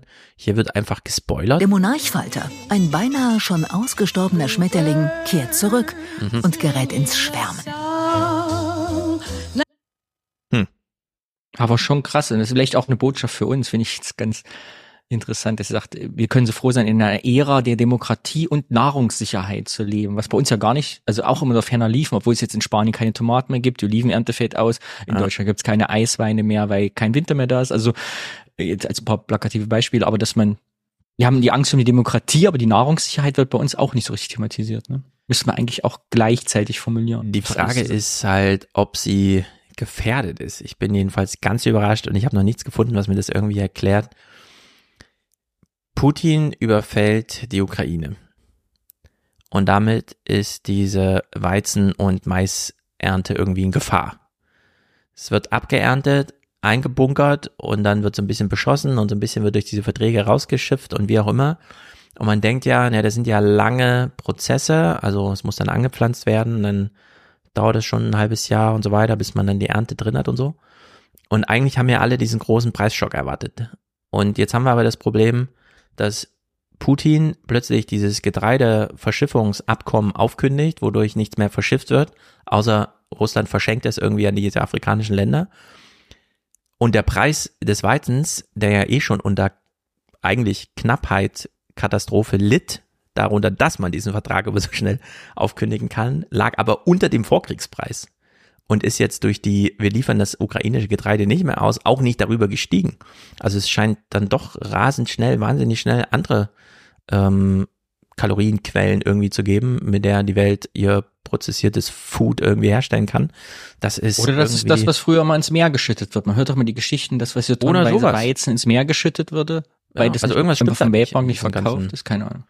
Ja, wir sind jedenfalls dafür, dass äh, wir gerade die größten Hungersnöte aller Zeiten haben in Afrika. Aber klar, heute leben da auch sehr viel mehr Menschen als vor 30 oder 40 Jahren, als es zuletzt thematisiert wurde, oder 20. Ähm, haben wir äh, es doch mit einem relativ stabilen Preis insgesamt zu tun für diese Sachen. Also irgendwer hat dann doch seinen Finger drauf und relativ viel Kontrolle drüber. Es scheint doch irgendwie zu funktionieren. Naja, wer weiß, da stecken wir alle nicht drin. Kommen wir zu Herrn Brandauer. Wie heißt er? Karl Maria? Nee. Karl Maria? Lutz Maria? Wie auch immer. Wir hören es gleich. Äh, er ist 80 geworden und zu Besuch im Studio. Das muss natürlich mit ganz großer Feierlichkeit hier begangen werden. Klaus. Hoher Besuch im Studio in Wien. Klaus Maria Brandauer, richtig. Der Monarchfalter. Hoher Besuch im Studio in Wien. Klaus Maria Brandauer kommt zur Gesprächsaufzeichnung. Der Grund, die Schauspiellegende wird 80. Ey, man spielt ihm hier wirklich so einen Einzugsmarsch, ne? So königlich, wenn man so auf die Musik hört. in Wien. Klaus Maria Brandauer kommt zur Gesprächsaufzeichnung. Der Grund, die Schauspiellegende wird 80 Jahre alt. Bei Gott, sei klug, ich rate es dir. Seine Stimme, seine Präsenz, seine Mimik, unverkennbar. Brandauer beherrscht das Handwerkszeug des Schauspielers wie kaum ein anderer. Eine Urgewalt auf der Bühne und zugleich ein ewig Lernender. Was mich interessiert, ist natürlich, dass äh, eine Ruhe schreit. Ich würde das alles aufhören, wenn ich einmal einen Monolog einfach so sitzend, stumm vermitteln könnte, dass es alle verstehen. Dann hätte ich das Ziel der Klasse erreicht. Also, das ist für mich der größte Horror dass ein Schauspieler auf der Bühne einfach nur sitzt, nichts sagt, nichts tut und glaubt, die Botschaft wird verstanden. Äh, das ist genau das, was in der Oper niemals zu befürchten ist. Es ist immer laut, es wird gesungen, es wird gespielt. Im Theater nicht. Und das ist eine ganz große Gefahr. Äh, ich war ja mit Wolfgang jetzt, also wir waren zu viert, einmal im Theater in Macbeth. Wolfgang und ich sind ja rausgegangen nach einer Stunde. Die anderen beiden sind geblieben. Danach war die eine Erzählung, das ist noch so krass weitergegangen. In der einen Szene saß der auf der Bühne und hat einfach nur den Apfel gegessen und alle wussten, er hat die Macht. Und ich habe mir so gedacht, zum Glück habe ich das verpasst. Ich will nicht, dass jemand einfach nur auf der Bühne sitzt. Ich hasse es schon, wenn die so langsam über die Bühne schreiten, ohne dabei zu sprechen. Weil ich mich da frage, was euch in dir versteht. Aber wenn die nur Hast sitzen. du es oder hältst du es nicht aus? Ich halte es nicht aus und deswegen lehne ich es wirklich komplett ab. Also ich mag diese Stille auf der Bühne, bei der mir über was vermittelt werden soll. Einfach gar nicht. Das, was sein allergrößter Traum ist, in 60 Jahren auf der Bühne und das will er noch leisten, ist für mich die absolute Horrorvorstellung als Publikum. Ich will, dass 50 Leute auf der Bühne stehen und das, was los ist. Und nicht, dass einer auf der Bühne sitzt und mir Gesten und textfrei irgendwas vermittelt. In der Hinsicht sind wir hier ganz uneins, ich und der große Herr Brandau. Ich liebe Stille auf der Bühne. Echt? Wenn das so, wenn das so unaushaltbar ist, wenn so, wenn so Ruhe ist. Wir haben doch letztens auch mal so ein Stück besprochen, also besprochen, weil es in Kulturzeit besprochen wurde, wo das Publikum noch so beleuchtet wurde die ganze Zeit. So ein mhm. Dreiecksgeschichte auf der Bühne, das so intensiv wird und das Publikum kann sich aber nicht in der Dunkelheit verstecken. Und das ist für mich einfach, boah. Also dann, dann stehe ich auf und gehe, egal wie viele Leute da gerade gestört werden und gucken und wie auch immer. Also es ist Theater ist, ich, ich war so gerne im Theater, ich war in Jena in jedem Stück, Reinhard Gräber und so. Aber hier diese Sachen, die jetzt hier so kommen, Toni schreibt im Chat, Stefan will André Rieu. Ja, das stimmt. Aber André Rieu wird ohne X am Ende geschrieben.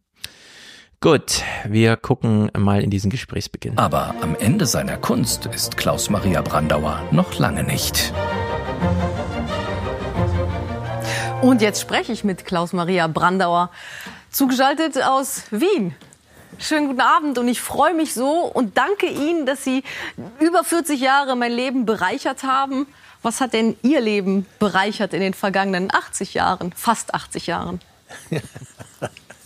Gut, dass Sie mich daran erinnern. Ich hätte es beinahe vergessen.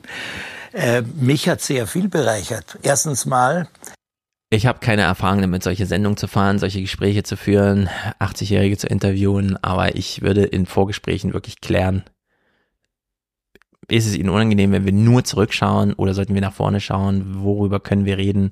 Weil wenn du ein Gespräch eröffnest mit, ja, Sie sind ja 80 und er dann, na, ich hätte es fast vergessen, danke, dass Sie mich erinnern, ist für mich irgendwie der Ton schon, keine Ahnung. Ist schon geil gewesen gesagt hat, ach was, ich komme gerade aus dem Freibad, ich war schon schwimmen. Ja, also hier rettet es noch die Höflichkeit und seine wirklich sehr vornehmliche Art und so. Aber es ist irgendwie, keine Ahnung. Ich habe unglaublich viel gelernt, weil ich viel kennengelernt habe. Und äh, jetzt unterhalten wir uns und Sie können mir jederzeit eine Frage stellen. Ja, er weiß auch nicht weiter. Gut, sie hat natürlich eine Frage. Viele kennen Sie ja äh, auch und schätzen Sie in Ihrer Rolle als Mephisto. Aber war das auch für Sie Ihre wichtigste Rolle? Oder von welcher Rolle, von welcher Auseinandersetzung mit einem Stück haben Sie besonders viel mitgenommen? Hm. Der arme Kerl. Mephisto hat ja vor 45 Jahren, glaube ich, gespielt oder 50 oder so, oder war halb so alt wie jetzt. Und es war beim Film. Und er will sich ja als Theaterschauspieler hier und so. Ja, ne, und dann, ich denke, also, ne, ist, ist in den letzten 45 Jahren noch was passiert, was Sie, was Sie gut fanden? oh Gott, der arme Mann. Ja, haben Sie noch irgendwas gemacht, was erwähnenswert ist? Oder, also ich habe nichts auf und so. Ja, das ist so ein bisschen, hm. aber er antwortet natürlich äh, pflichtgemäß. Naja, also ich äh, glaube, ich habe von all diesen Figuren, die ich gespielt habe, von all diesen Arbeiten. Oh, das ist besonders gut. Wir hören natürlich, in welche Richtung das geht. Ich habe natürlich von allen äh, Figuren äh, viel, gele äh, äh, viel gelernt und so weiter. Aber, und das, äh, er macht da wirklich einen ganz tollen Dreh, finde ich. Ich glaube, ich habe von all diesen Figuren, die ich gespielt habe, von all diesen Arbeiten am Theater und auch im Film, etwas mitgenommen oder vielleicht auch etwas abgeben können. Also insofern war das immer ein Geben und Nehmen, selbstverständlich. Ja, das, das finde ich, darüber könnte man doch wirklich mal, keine Ahnung, ähm, es ist ja nicht egal, wer welche Rolle spielt. Sie sagt dann einfach Mephisto. Ja, wir kennen ja verschiedene Mephistos. Gründgens, äh, dann richtig als Theater, aber irgendwie auch als Film. Dann natürlich er als Gründgens, äh, Mephisto und so. Und dann immer noch so andere Rollen und sowieso verschiedene Mephistos. Und ich meine, Faust wurde überall schon gespielt und so. Und dass er hier sagt, naja, wir nehmen ja nicht nur eine Rolle an, sondern wir geben ja auch der Rolle etwas. Also das ja, wenn wir heute Mephisto sagen, wir nicht nur an Goethe denken, sondern auch an ihn. Das ist doch eigentlich äh, ein sehr guter Dreh und so könnte man doch eigentlich auch ein 80-jähriges Leben auf der Bühne mal thematisieren. Welchen Rollen haben sie eigentlich hier was gegeben? Und dann aber mit eigenem Wissen reingehen, also konkrete Fragen stellen und nicht einfach nur, ja, was war denn Ihr Highlight? Ja, wir gehen jetzt hier mal Ihre Biografie olympiadisch durch. Was war denn Ihre Goldmedaille? Wo sind die denn nur auf Silber gekommen und so? Also in der Hinsicht macht er hier so ein paar Angebote, aber naja, sie geht halt nicht drauf ein. Und er will uns noch irgendwas sagen. Und so weiter. Also ich, ich, ich, bin, ich bin sowas von froh, dass ich und wir hören uns jetzt mal zwei Minuten an und fragen uns, was will er uns sagen? Das alles erleben durfte und hoffe, dass es weitergeht. Das hat aber nichts damit zu tun, dass ich mit dem Leben total zufrieden bin. Äh, und äh, mit Leben meine ich jetzt nicht mein Leben, sondern mit unseren Möglichkeiten ähm, ein bisschen mehr mitzureden. Leben, mitleben, mitatmen. Und dafür ist ja das Theater auch erfunden worden, ne? in seiner ganz archaischen, rituellen Funktion. Menschen kommen zusammen, erleben die kathartischen Momente. Ähm, und das ist ein Raum der Übereinkunft oder wenigstens Auseinandersetzung ermöglicht. Sie haben mal gesagt, dass eine Freude zum Beispiel bei einer Lesung ist, dass man die verschiedenen, und das ist Ihr Wort, Publikümer zu einem Gedanken bringt. Hat in diesem Sinne das Theater auch für Sie eine demokratische Funktion? Ja. Selbstverständlich, auch, auch natürlich. Wir behandeln im Theater genau das, was uns Menschen immer wieder interessieren wird. Woher kommen wir? Was können wir machen? Wer passt auf uns auf? Äh, wer ist für unsere Gesundheit da? Äh, äh, wer hilft? Äh, und vor allen Dingen, wer bestimmt, wie wir, sagen wir, in unserer Gemeinde leben? Wir müssen uns melden. Wir müssen uns anmelden. So wie in der Schule, wenn wir, äh, ich weiß, also ich habe übrigens das meistens so gemacht, dass der Lehrer denkt, ich weiß es, obwohl ich es nicht wusste. Selbstverständlich. Das sind, das sind die Tricks gewesen. Ach, das ist doch auch herrlich. Die Tricks und wie man so, man muss nicht immer sagen lügen, wie man sich so halt herumschlängelt. Man weiß ja so viel im Leben. Äh, man hält es nicht für möglich, schon mit vier, mit fünf, mit sieben, mit acht. Wen kriege ich leicht herum? Wen, wen kann ich äh, um den Finger wickeln und so weiter? Ist das überhaupt gut? Was, du kommst nicht mehr mit? Die, die, die Antwort war jetzt spiff so ab in Kindheitserinnerungen. Ja. Man weiß nicht genau, ich habe so rausgehört, äh, er stellt sich gerne nochmal an Mithilfe des Theaters die Machtfragen die natürlich auf der Bühne einfach beantwortet werden können, während sie im normalen Leben, naja, Machtfragen sind halt beantwortet. Das ist ja das Problem der Machtfragen, dass sie immer anders beantwortet werden, als man selbst darüber nachdenkt. Und da eröffnet sich also irgendwo so ein Raum. Gut, äh, ich weiß aber auch nicht genau, in welche Richtung das so gehen sollte. Es ging durcheinander. Wahrscheinlich hat er auch am Anfang nochmal so explizit und jetzt unterhalten wir uns und Sie können mir eine Frage stellen wenn sie mir aber keine stellen, dann sage ich einfach irgendwas, dann fabuliere ich. Ja, also das ist ja das neue Wort, was wir jetzt haben. dann weiß ich die Zeit schon zu füllen. Ich bin ja ein Schauspieler. Er weiß aber, wann Theater schön ist. Das äh, kann er, glaube ich, äh, ich habe es zumindest, glaube ich, verstanden, was er meint. Naja, ich möchte schon, dass die Herrschaften nach einiger Zeit erstens mal zuhören. Da gibt es Möglichkeiten, sie dahin zu führen, wenn es nicht gleich der Fall ist. Das kann manchmal sogar mit Ärger beginnen, wenn Sie wollen, oder mit großer Zuneigung. Und wichtig ist einfach, was wollen die eigentlich haben von uns? Und merkt man, kommen die da mit? Also ich meine, äh, um Gottes Willen, ich will nicht sagen, dass ein Publikum auch, auch dumm sein kann.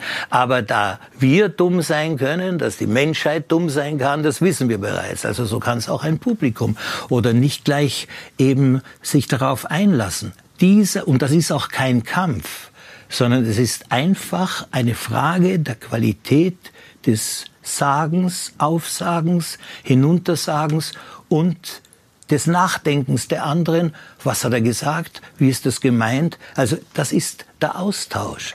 Und wenn das passiert, dann ist es im Theater am allerschönsten. Und möglichst viele Kurven, äh, Umwege sollen gemacht werden oder absichtlich gemacht werden, damit man spürt, wohin tendiert eigentlich die Gruppe da unten der Menschen und wieso ist manchmal ein Publikum so verschieden und da ist es ein bisschen lauter und da wurdelt noch etwas herum.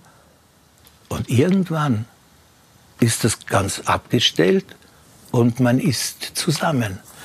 Dann wird's schön. Aber es darf auch nicht zu gemütlich werden. äh, ja. Also wir haben jetzt im drei Angebote. Das eine ist, was Brandauer sagt. Dann schreibt Toni im Chat, äh, Theater ist bühnenseitig kein demokratischer Raum, es ist immer nur ein Angebot. Und Lucky schreibt, ich gehe ins Theater, Schrägstrich Oper. Das würde ich zum Beispiel niemals machen, beides in einem Satz, in einer Aussage verbinden, um die Realität mal zwei Stunden zu vergessen. Ähm, ich war jetzt zehnmal in der Oper hier in Frankfurt. Opernhaus des Jahres, also ich äh, nehme an, ich habe immer Bestwerke gesehen. Ich saß auch nie weiter weg als in Reihe 6 oder so. Und meine Einschätzung der Lage ist, man geht in die Oper und weiß, man ist hier Publikum. Das Stück wird inszeniert für den Regisseur, so wie er das möchte. Der Dirigent steht da und achtet drauf, dass alles nach Plan läuft. Es läuft auch genau nach Plan. Wenn jemand krank und ersetzt wird, wird es vorher kurz angesagt. Das Publikum muss damit leben, falls es sich auf den Schauspieler gefreut hat oder wie auch immer. Und dann schaut man einfach zu. Und das, was Brandauer hier beschreibt, äh, finde ich, kommt genau gerade nicht zum Tragen im Theater. Also es ist, ähm, dass ein Schauspieler äh, erstmal mit Strenge irgendwie versucht, das Publikum so ein bisschen äh, für Aufmerksamkeit zu regen und es zur Ruhe zu bringen und so weiter. Das in der Oper ist es einfach von Anfang an ruhig. Alle wissen sich zu benehmen und dadurch ist von Anfang an Programm. Und es ist nicht so ein Wechselspiel mit dem Publikum. Und das finde ich eigentlich sehr angenehm. Das ist das, was mich am Theater jetzt, als ich da war, so störte. Damals nicht, aber jetzt eben schon. Es ist irgendwie schwierig. Bist du auf dem Theater? Ja, wenn dann Offspace. Ich liebe das. Hm. Ich liebe es ja. Also nicht der Realität zu entfliehen, sondern mir Theaterstücke anzugucken, die dann wirklich hart sind. So, ich weiß auch nicht. Ja. Ich habe letztens Jugendtheater äh, Werther äh, gesehen, in, hier bei einer Komödie irgendwie, weil eine Freundin da mitgespielt hat. Also ganz anders inszeniert, die Hälfte weggelassen und in, in die Neuzeit. Fand ich, fand ich gut. Also wie die Jugend heute so lebt. Genau. Und man kriegt es nochmal also, experimentell irgendwie. Und das ist, glaube ich, dann schon demokratisch. Vielleicht meint er es auch eher so, dass man, also die Inhalte. Eine Demokratie wird natürlich, haben wir demokratische Theaterstücke. Also was, wie würden wir denn nicht Demokratie, welche Theaterstücke werden aufgeführt? In der Frankfurter Oper oder im Theater, Offspace, in einem Hinterhof? Das ist ja die Frage der Malay. Ja, wir haben ähm, hier, ich weiß mal nicht, wie der heißt, Museum, Museumsturm oder sowas. Da gab's damals, als ich noch für die FAZ schrieb, äh, relativ viel freies Theater. Ich war auch häufiger da, wollte dann auch darüber schreiben, durfte dann aber nicht, weil Gerd Stadelmeier meinte, das machen wir hier nicht. Also hier gibt's nur reguläres äh, Spitzentheater. Alles andere wird hier nicht thematisiert. Fand ich natürlich sehr schade. Habe ich dann auch entsprechend bei Übermedien in der Rezension seines Buches kritisiert, dass man da das nicht offen hatte, denn ich finde, das Theater, also das, die Oper ist ja immer sehr von dem Text, der Musik und so weiter, da wird ja im Grunde, äh, das Theater erlaubt ja eben, diese Möglichkeiten aufs Publikum zu reagieren, Sachen ein bisschen zu verzögern im Spiel, weil es nicht im Takt der Musik sein muss und lauter solche Sachen. Ja, und zu stören. Ich glaube, Theater, also zumindest und das Theater, was ich mag, stört das Publikum ja auch. Also, ne, die, die also du sollst ja unwohl fühlen, das ist ja auch Absicht teilweise. Ja, und wenn's, ich kann es mir auch vorstellen, dass es, wenn es klug gemacht ist, mich auch äh, fängt, aber irgendwie, keine Ahnung. Äh, man muss sehr viel experimentieren, sich sehr viel Stücken anschauen, um dann mal zu sehen, wo noch Sachen irgendwie sind, die man sich mal näher anschauen sollte, die dann nicht nur am Abend so vorbeirauschen. Naja, ähm, mir fiel gerade noch ein, äh, ich hatte im ähm, Cover des Podcasts die Frau Gui drin. Wir müssen also noch vier Clips über, aber das ist auch sehr gut, diesen Comic gucken. Mhm. Äh, in dem die allererste Regisseurin der Welt thematisiert wird. Und zwar, finde ich, auf eine spektakuläre Weise. Comics und Filme haben Gemeinsamkeiten. Bildergeschichten machen Geschichten sichtbar. Am Anfang des Kinos stand eine Frau. Die erste Filmregisseurin der Welt. Alice Guy. Guy. Bienvenue, Lothar. Je suis José Louis suis Catel. Enchanté. Passez l'atelier droit devant vous. Paris. Atelierbesuch bei Catel und Bouquet, ein Comicautorenpaar. An ihrem neuen Buch arbeiteten sie drei Jahre. Die Lebensgeschichte einer Pionierin des Kinos. Das finde ich jedenfalls spektakulär gut. Film heißt Bewegtbild und man nähert sich der allerersten Regisseurin, dem man nochmal auf dieses letzte Nicht-Bewegtbild-Medium Graphic Novel, wie wir es heute nennen, zurückgreift. Also das finde ich äh, wirklich gut. Alice Guy. heute nahezu unbekannt. Doch als das Kino laufen lernte, war sie vom ersten Schritt an dabei. Sie war vom ersten Schritt an dabei. Axel schreibt Muson-Turm. Ja, so heißt er, genau. Ach, ne, da sind ein bisschen die schräge Metapher. hessischen Schultheatertage. Schräge Metapher? Damit heißt eigentlich, wenn- als die Bilder laufen lernten, und Ja. gerade als das Kino laufen lernte, was in meinem Kopf eine sehr lustige Vorstellung, ist, dass Ja. die Kinos alle weggelaufen sind. Das ist immer so eine billige Floskel. Äh, das äh, finde ich, sollte man in, auf, auf, äh, in den Giftschrank, auf den Prüfstand setzen. Gut, wie sie allerdings filmt, finde ich wirklich gut. Du hast ja auch äh, jetzt wieder TikTok für dich entdeckt, um deine neue Kunstserie zu zeigen. Seitdem ich TikTok habe, schaffe ich noch weniger Kunst. Es ist noch eine Verwaltung der Inhalte. Es ist schrecklich. Ja, die TikTok-Sache gehört auch zur Kunst. Das ist doch auch ein Teil des, es ist doch so eine Art Schauatelier. Man sieht, wie es passiert. Das finde ich immer noch. Ja, aber nicht die ähm, Realität, sondern ein 30 Sekunden Ausschnitt, der inszeniert ist.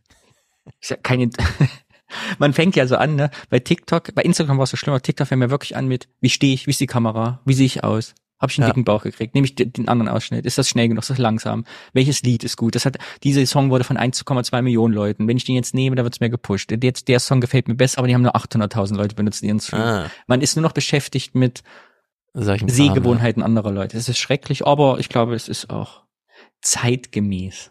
Ja, man hat halt nur noch 0,3 Sekunden, um das Publikum zu überzeugen. Das muss dann halt. Oder nicht zu überzeugen. Ich finde jedenfalls jetzt gerade, da wir in dieses TikTok-Zeitalter, ich meine, durch TikTok angeleitet, gibt jetzt überall Short-Videos und so weiter, reinrutschen, ist dieser Rückblick nochmal besonders interessant. 1895. Die Brüder Lumière präsentieren den ersten Film der Welt. Unter den Zuschauern Alice Guy, begeisterte Sekretärin der Fotogerätefirma Gaumont. Wie großartig. Bilder von Menschen in Bewegung. So, also Menschen in Bewegung sind jetzt darstellbar. Was macht man mit den Möglichkeiten? Wir sind im Park Butte-Chaumont im Nordosten der Stadt. Als das Kino erfunden wurde, waren hier die Filmstudios der Firma Gaumont. Alice Guy hatte die Idee für einen Film und ihr Chef sagte, das können Sie doch heute Mittag im Park drehen. Es gibt da ein Sprichwort. Die Kinder bringt der Storch.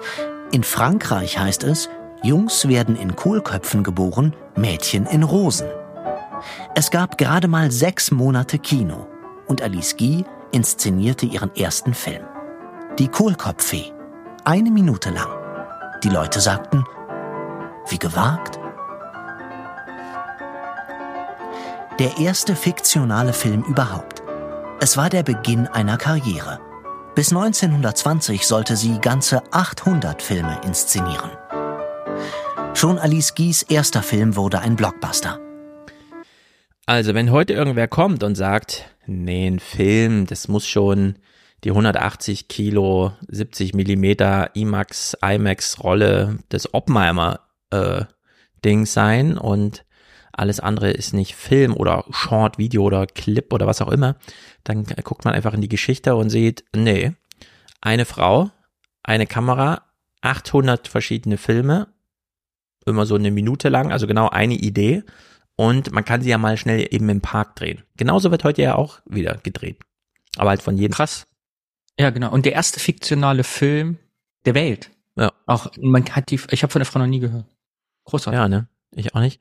Und jetzt Ja, aber dieses äh, krass, ja, wirklich, man geht in den, Park, man hat eine Idee, geht in den Park, dreht mal eben schnell. Das ist genau, das ist ein Kreis, diese geschlossen. kleine Pointe. Und es ist genau TikTok eigentlich. Hm. Jedes Video eine kleine Idee. Und die maximale TikTok ist ja auch 60 Sekunden noch, ne? Ist es immer noch so kurz? Nee, es gibt mittlerweile schon längere, glaube ich. Ja. Aber unter Aber ich denen, glaub, was ja. in Masse geschaut wird, sind es immer noch diese kurzen Dinge. Ja, also es hat sich jetzt einmal im Kreis gedreht. Wir haben, äh, weil sie damals in der Firma gearbeitet hat, die die Kameras und so weiter. Und jetzt, äh, 130 Jahre später, ist äh, jeder hat's halt, aber es ist genau dasselbe. Man hat so eine kleine Idee und dann geht man halt im Park und nimmt diese Minute auf. Es ist wirklich interessant. Gut, unser kleiner Rausschmeißer heute. Was machen die Jugendlichen mit ihrem Kulturpass? Denn es gibt ihn jetzt. Es gibt Geld zur Volljährigkeit. Mit dem 200-Euro-Guthaben des Kulturpasses können alle, die in diesem Jahr 18 werden, kulturelle Angebote nutzen. Und das sind immerhin etwa 750.000 Menschen. Wofür sie das Geld konkret ausgeben, entscheiden sie selbst. Mal ins Museum zu gehen oder ins Kino. Ich tatsächlich würde, glaube ich, nur ins Kino gehen. Ich würde mir sofort Konzertkarten holen. Ich würde mir wahrscheinlich Platten kaufen. Ich würde mir aber auch auf jeden Fall Konzerttickets kaufen. 200 Euro. Das ist nicht so viel. Das ist eine halbe Taylor Swift-Karte. Aber. Oder 10 Off-Space-Theaterkarten. Richtig. Oder Off Oper. Das gibt's nämlich auch, wie wir hier in Berlin sehen. Laura Hörold von der Neuköllner Oper in Berlin setzt große Hoffnungen in den Kulturpass. Wir sind ja ein, ein kleines Haus der freien Szene, das heißt auch nicht so groß und unser Werbeetat ist nicht so groß. Deswegen ist es für uns vor allem äh, wünschenswert, dass die uns vielleicht einfach durch den Algorithmus auf dieser Plattform auch entdecken und uns kennenlernen. Das ist nämlich das Tolle, der Algorithmus auf der Plattform.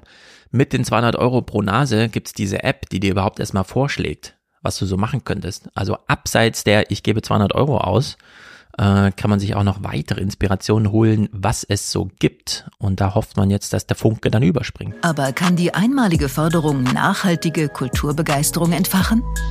Ich glaube, dass das, wie man gemeinsam mit vielleicht äh, Schulkameradinnen und Schulkameraden äh, das erste Mal so eine Carmen erlebt, ähm, und wenn das dann funktioniert hat, die Emotionalität, dass der äh, Funke da übergesprungen ist, dann glaube ich auch wirklich, dass es sehr nachhaltig ist.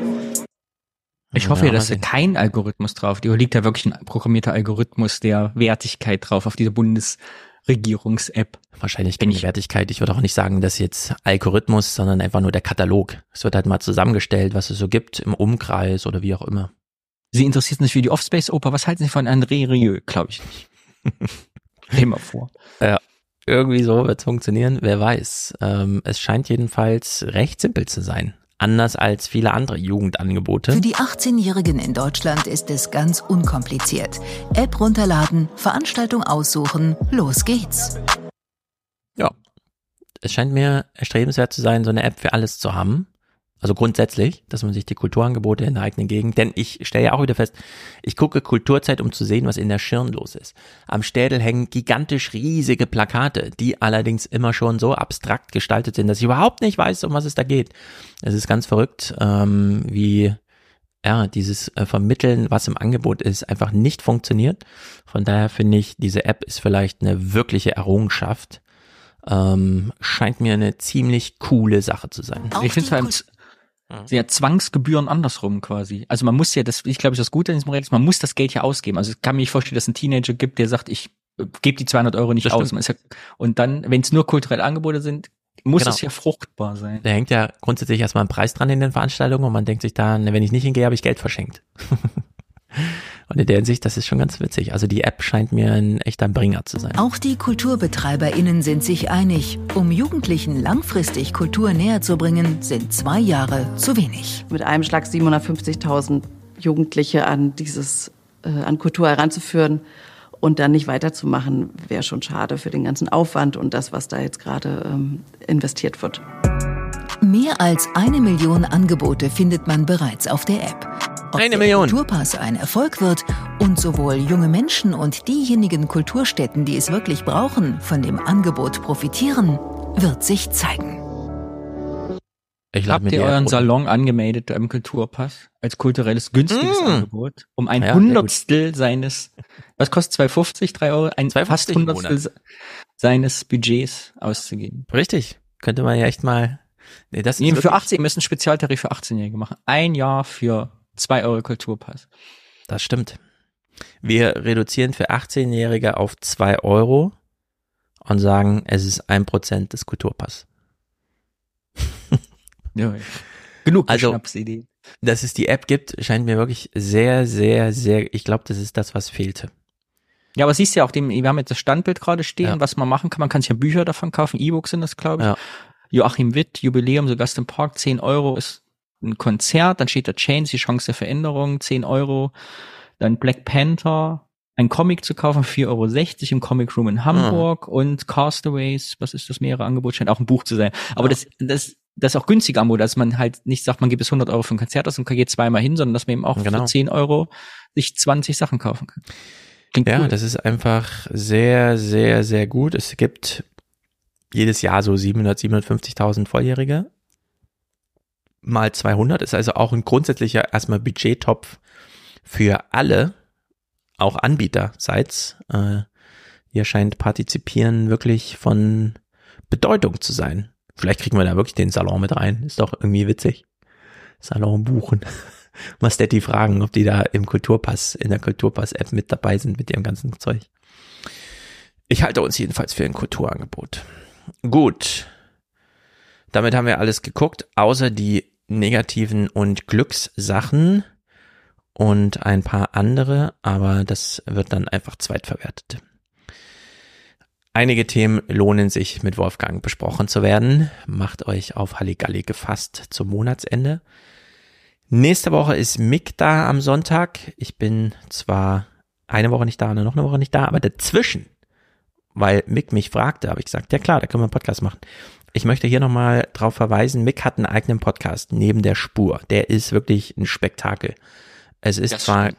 grundsätzlich so ein bisschen zwei Stunden nur einen Sprecher zu hören, aber äh, ich weiß, dass es sehr viele gibt, die äh, Mick gerne hören und die sich freuen, dass Mick hier nicht unterbrochen wird von irgendwem, der irgendwas Dämliches erzählt, sondern dass Mick einfach zwei Stunden lang durchackern kann. Und die Sachen zu Niger und so weiter, das ist wirklich sehr gut. Ich werde sie auch nochmal verlinken in dieser Ausgabe.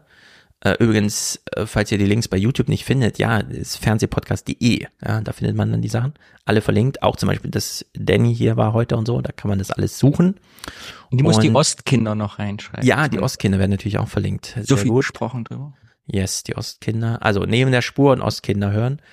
Neben der Spur, ganz wichtig für nächste Woche. Äh, ich äh, will mit Mick auf jeden Fall dann über Niger und so weiter sprechen. Das ist ja eine gigantische Ausbeutergeschichte, die wir da hingelegt haben als Europäer.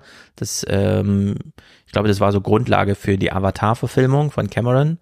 Und in der Hinsicht äh, können wir äh, nächsten Sonntag dann nicht beim Urschleim anfangen, dank Mick, sondern können auf seinen äh, Gesprächen mit sich selbst da aufbauen und mit den Clips, die er gehört hat, von Arte zum Beispiel, und können dann aktuelle Nachrichtenbesprechung machen. Also nächste Woche wird's mal wieder hochgradig politisch für alle, die das mögen. Sehr gut, Danny. Damit genug verwiesen auf die Ostkinder. Wann kommt die nächste Ausgabe? Äh, die ist schon aufgenommen, vielleicht diese nächste Woche. Okay. Sehr gut. Die letzte aktuelle ist die zum äh, zur Wahl. Genau. Ja, die kann sich, also insbesondere jeder Ossi kann sich das nochmal anhören. Insbesondere jeder Ossi, der mit mir sympathisiert und das eigentlich so ein bisschen abschütteln will, der kann sich da nochmal rechts und links eine runterhauen lassen von Neuigkeiten. Sehr gut. Dann habt eine gute Woche. Ich hoffe, ihr habt alle Urlaub. Das ist mit der Arbeitszeit geregelt. Und dann sehen wir uns entspannt und kopffrei wieder, um mit Mick äh, Politik zu besprechen. Da geht's dann hoch her. Auf Wiedersehen. Bis denn.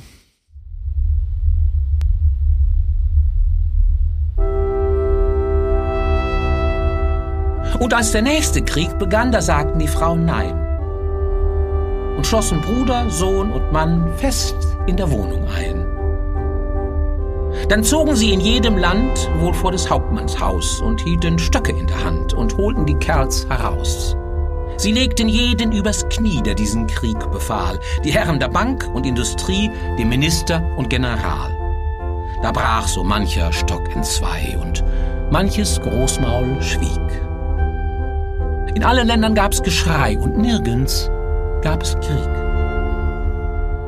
Die Frauen gingen dann wieder nach Haus zum Bruder, Sohn und Mann und sagten ihnen, der Krieg sei aus.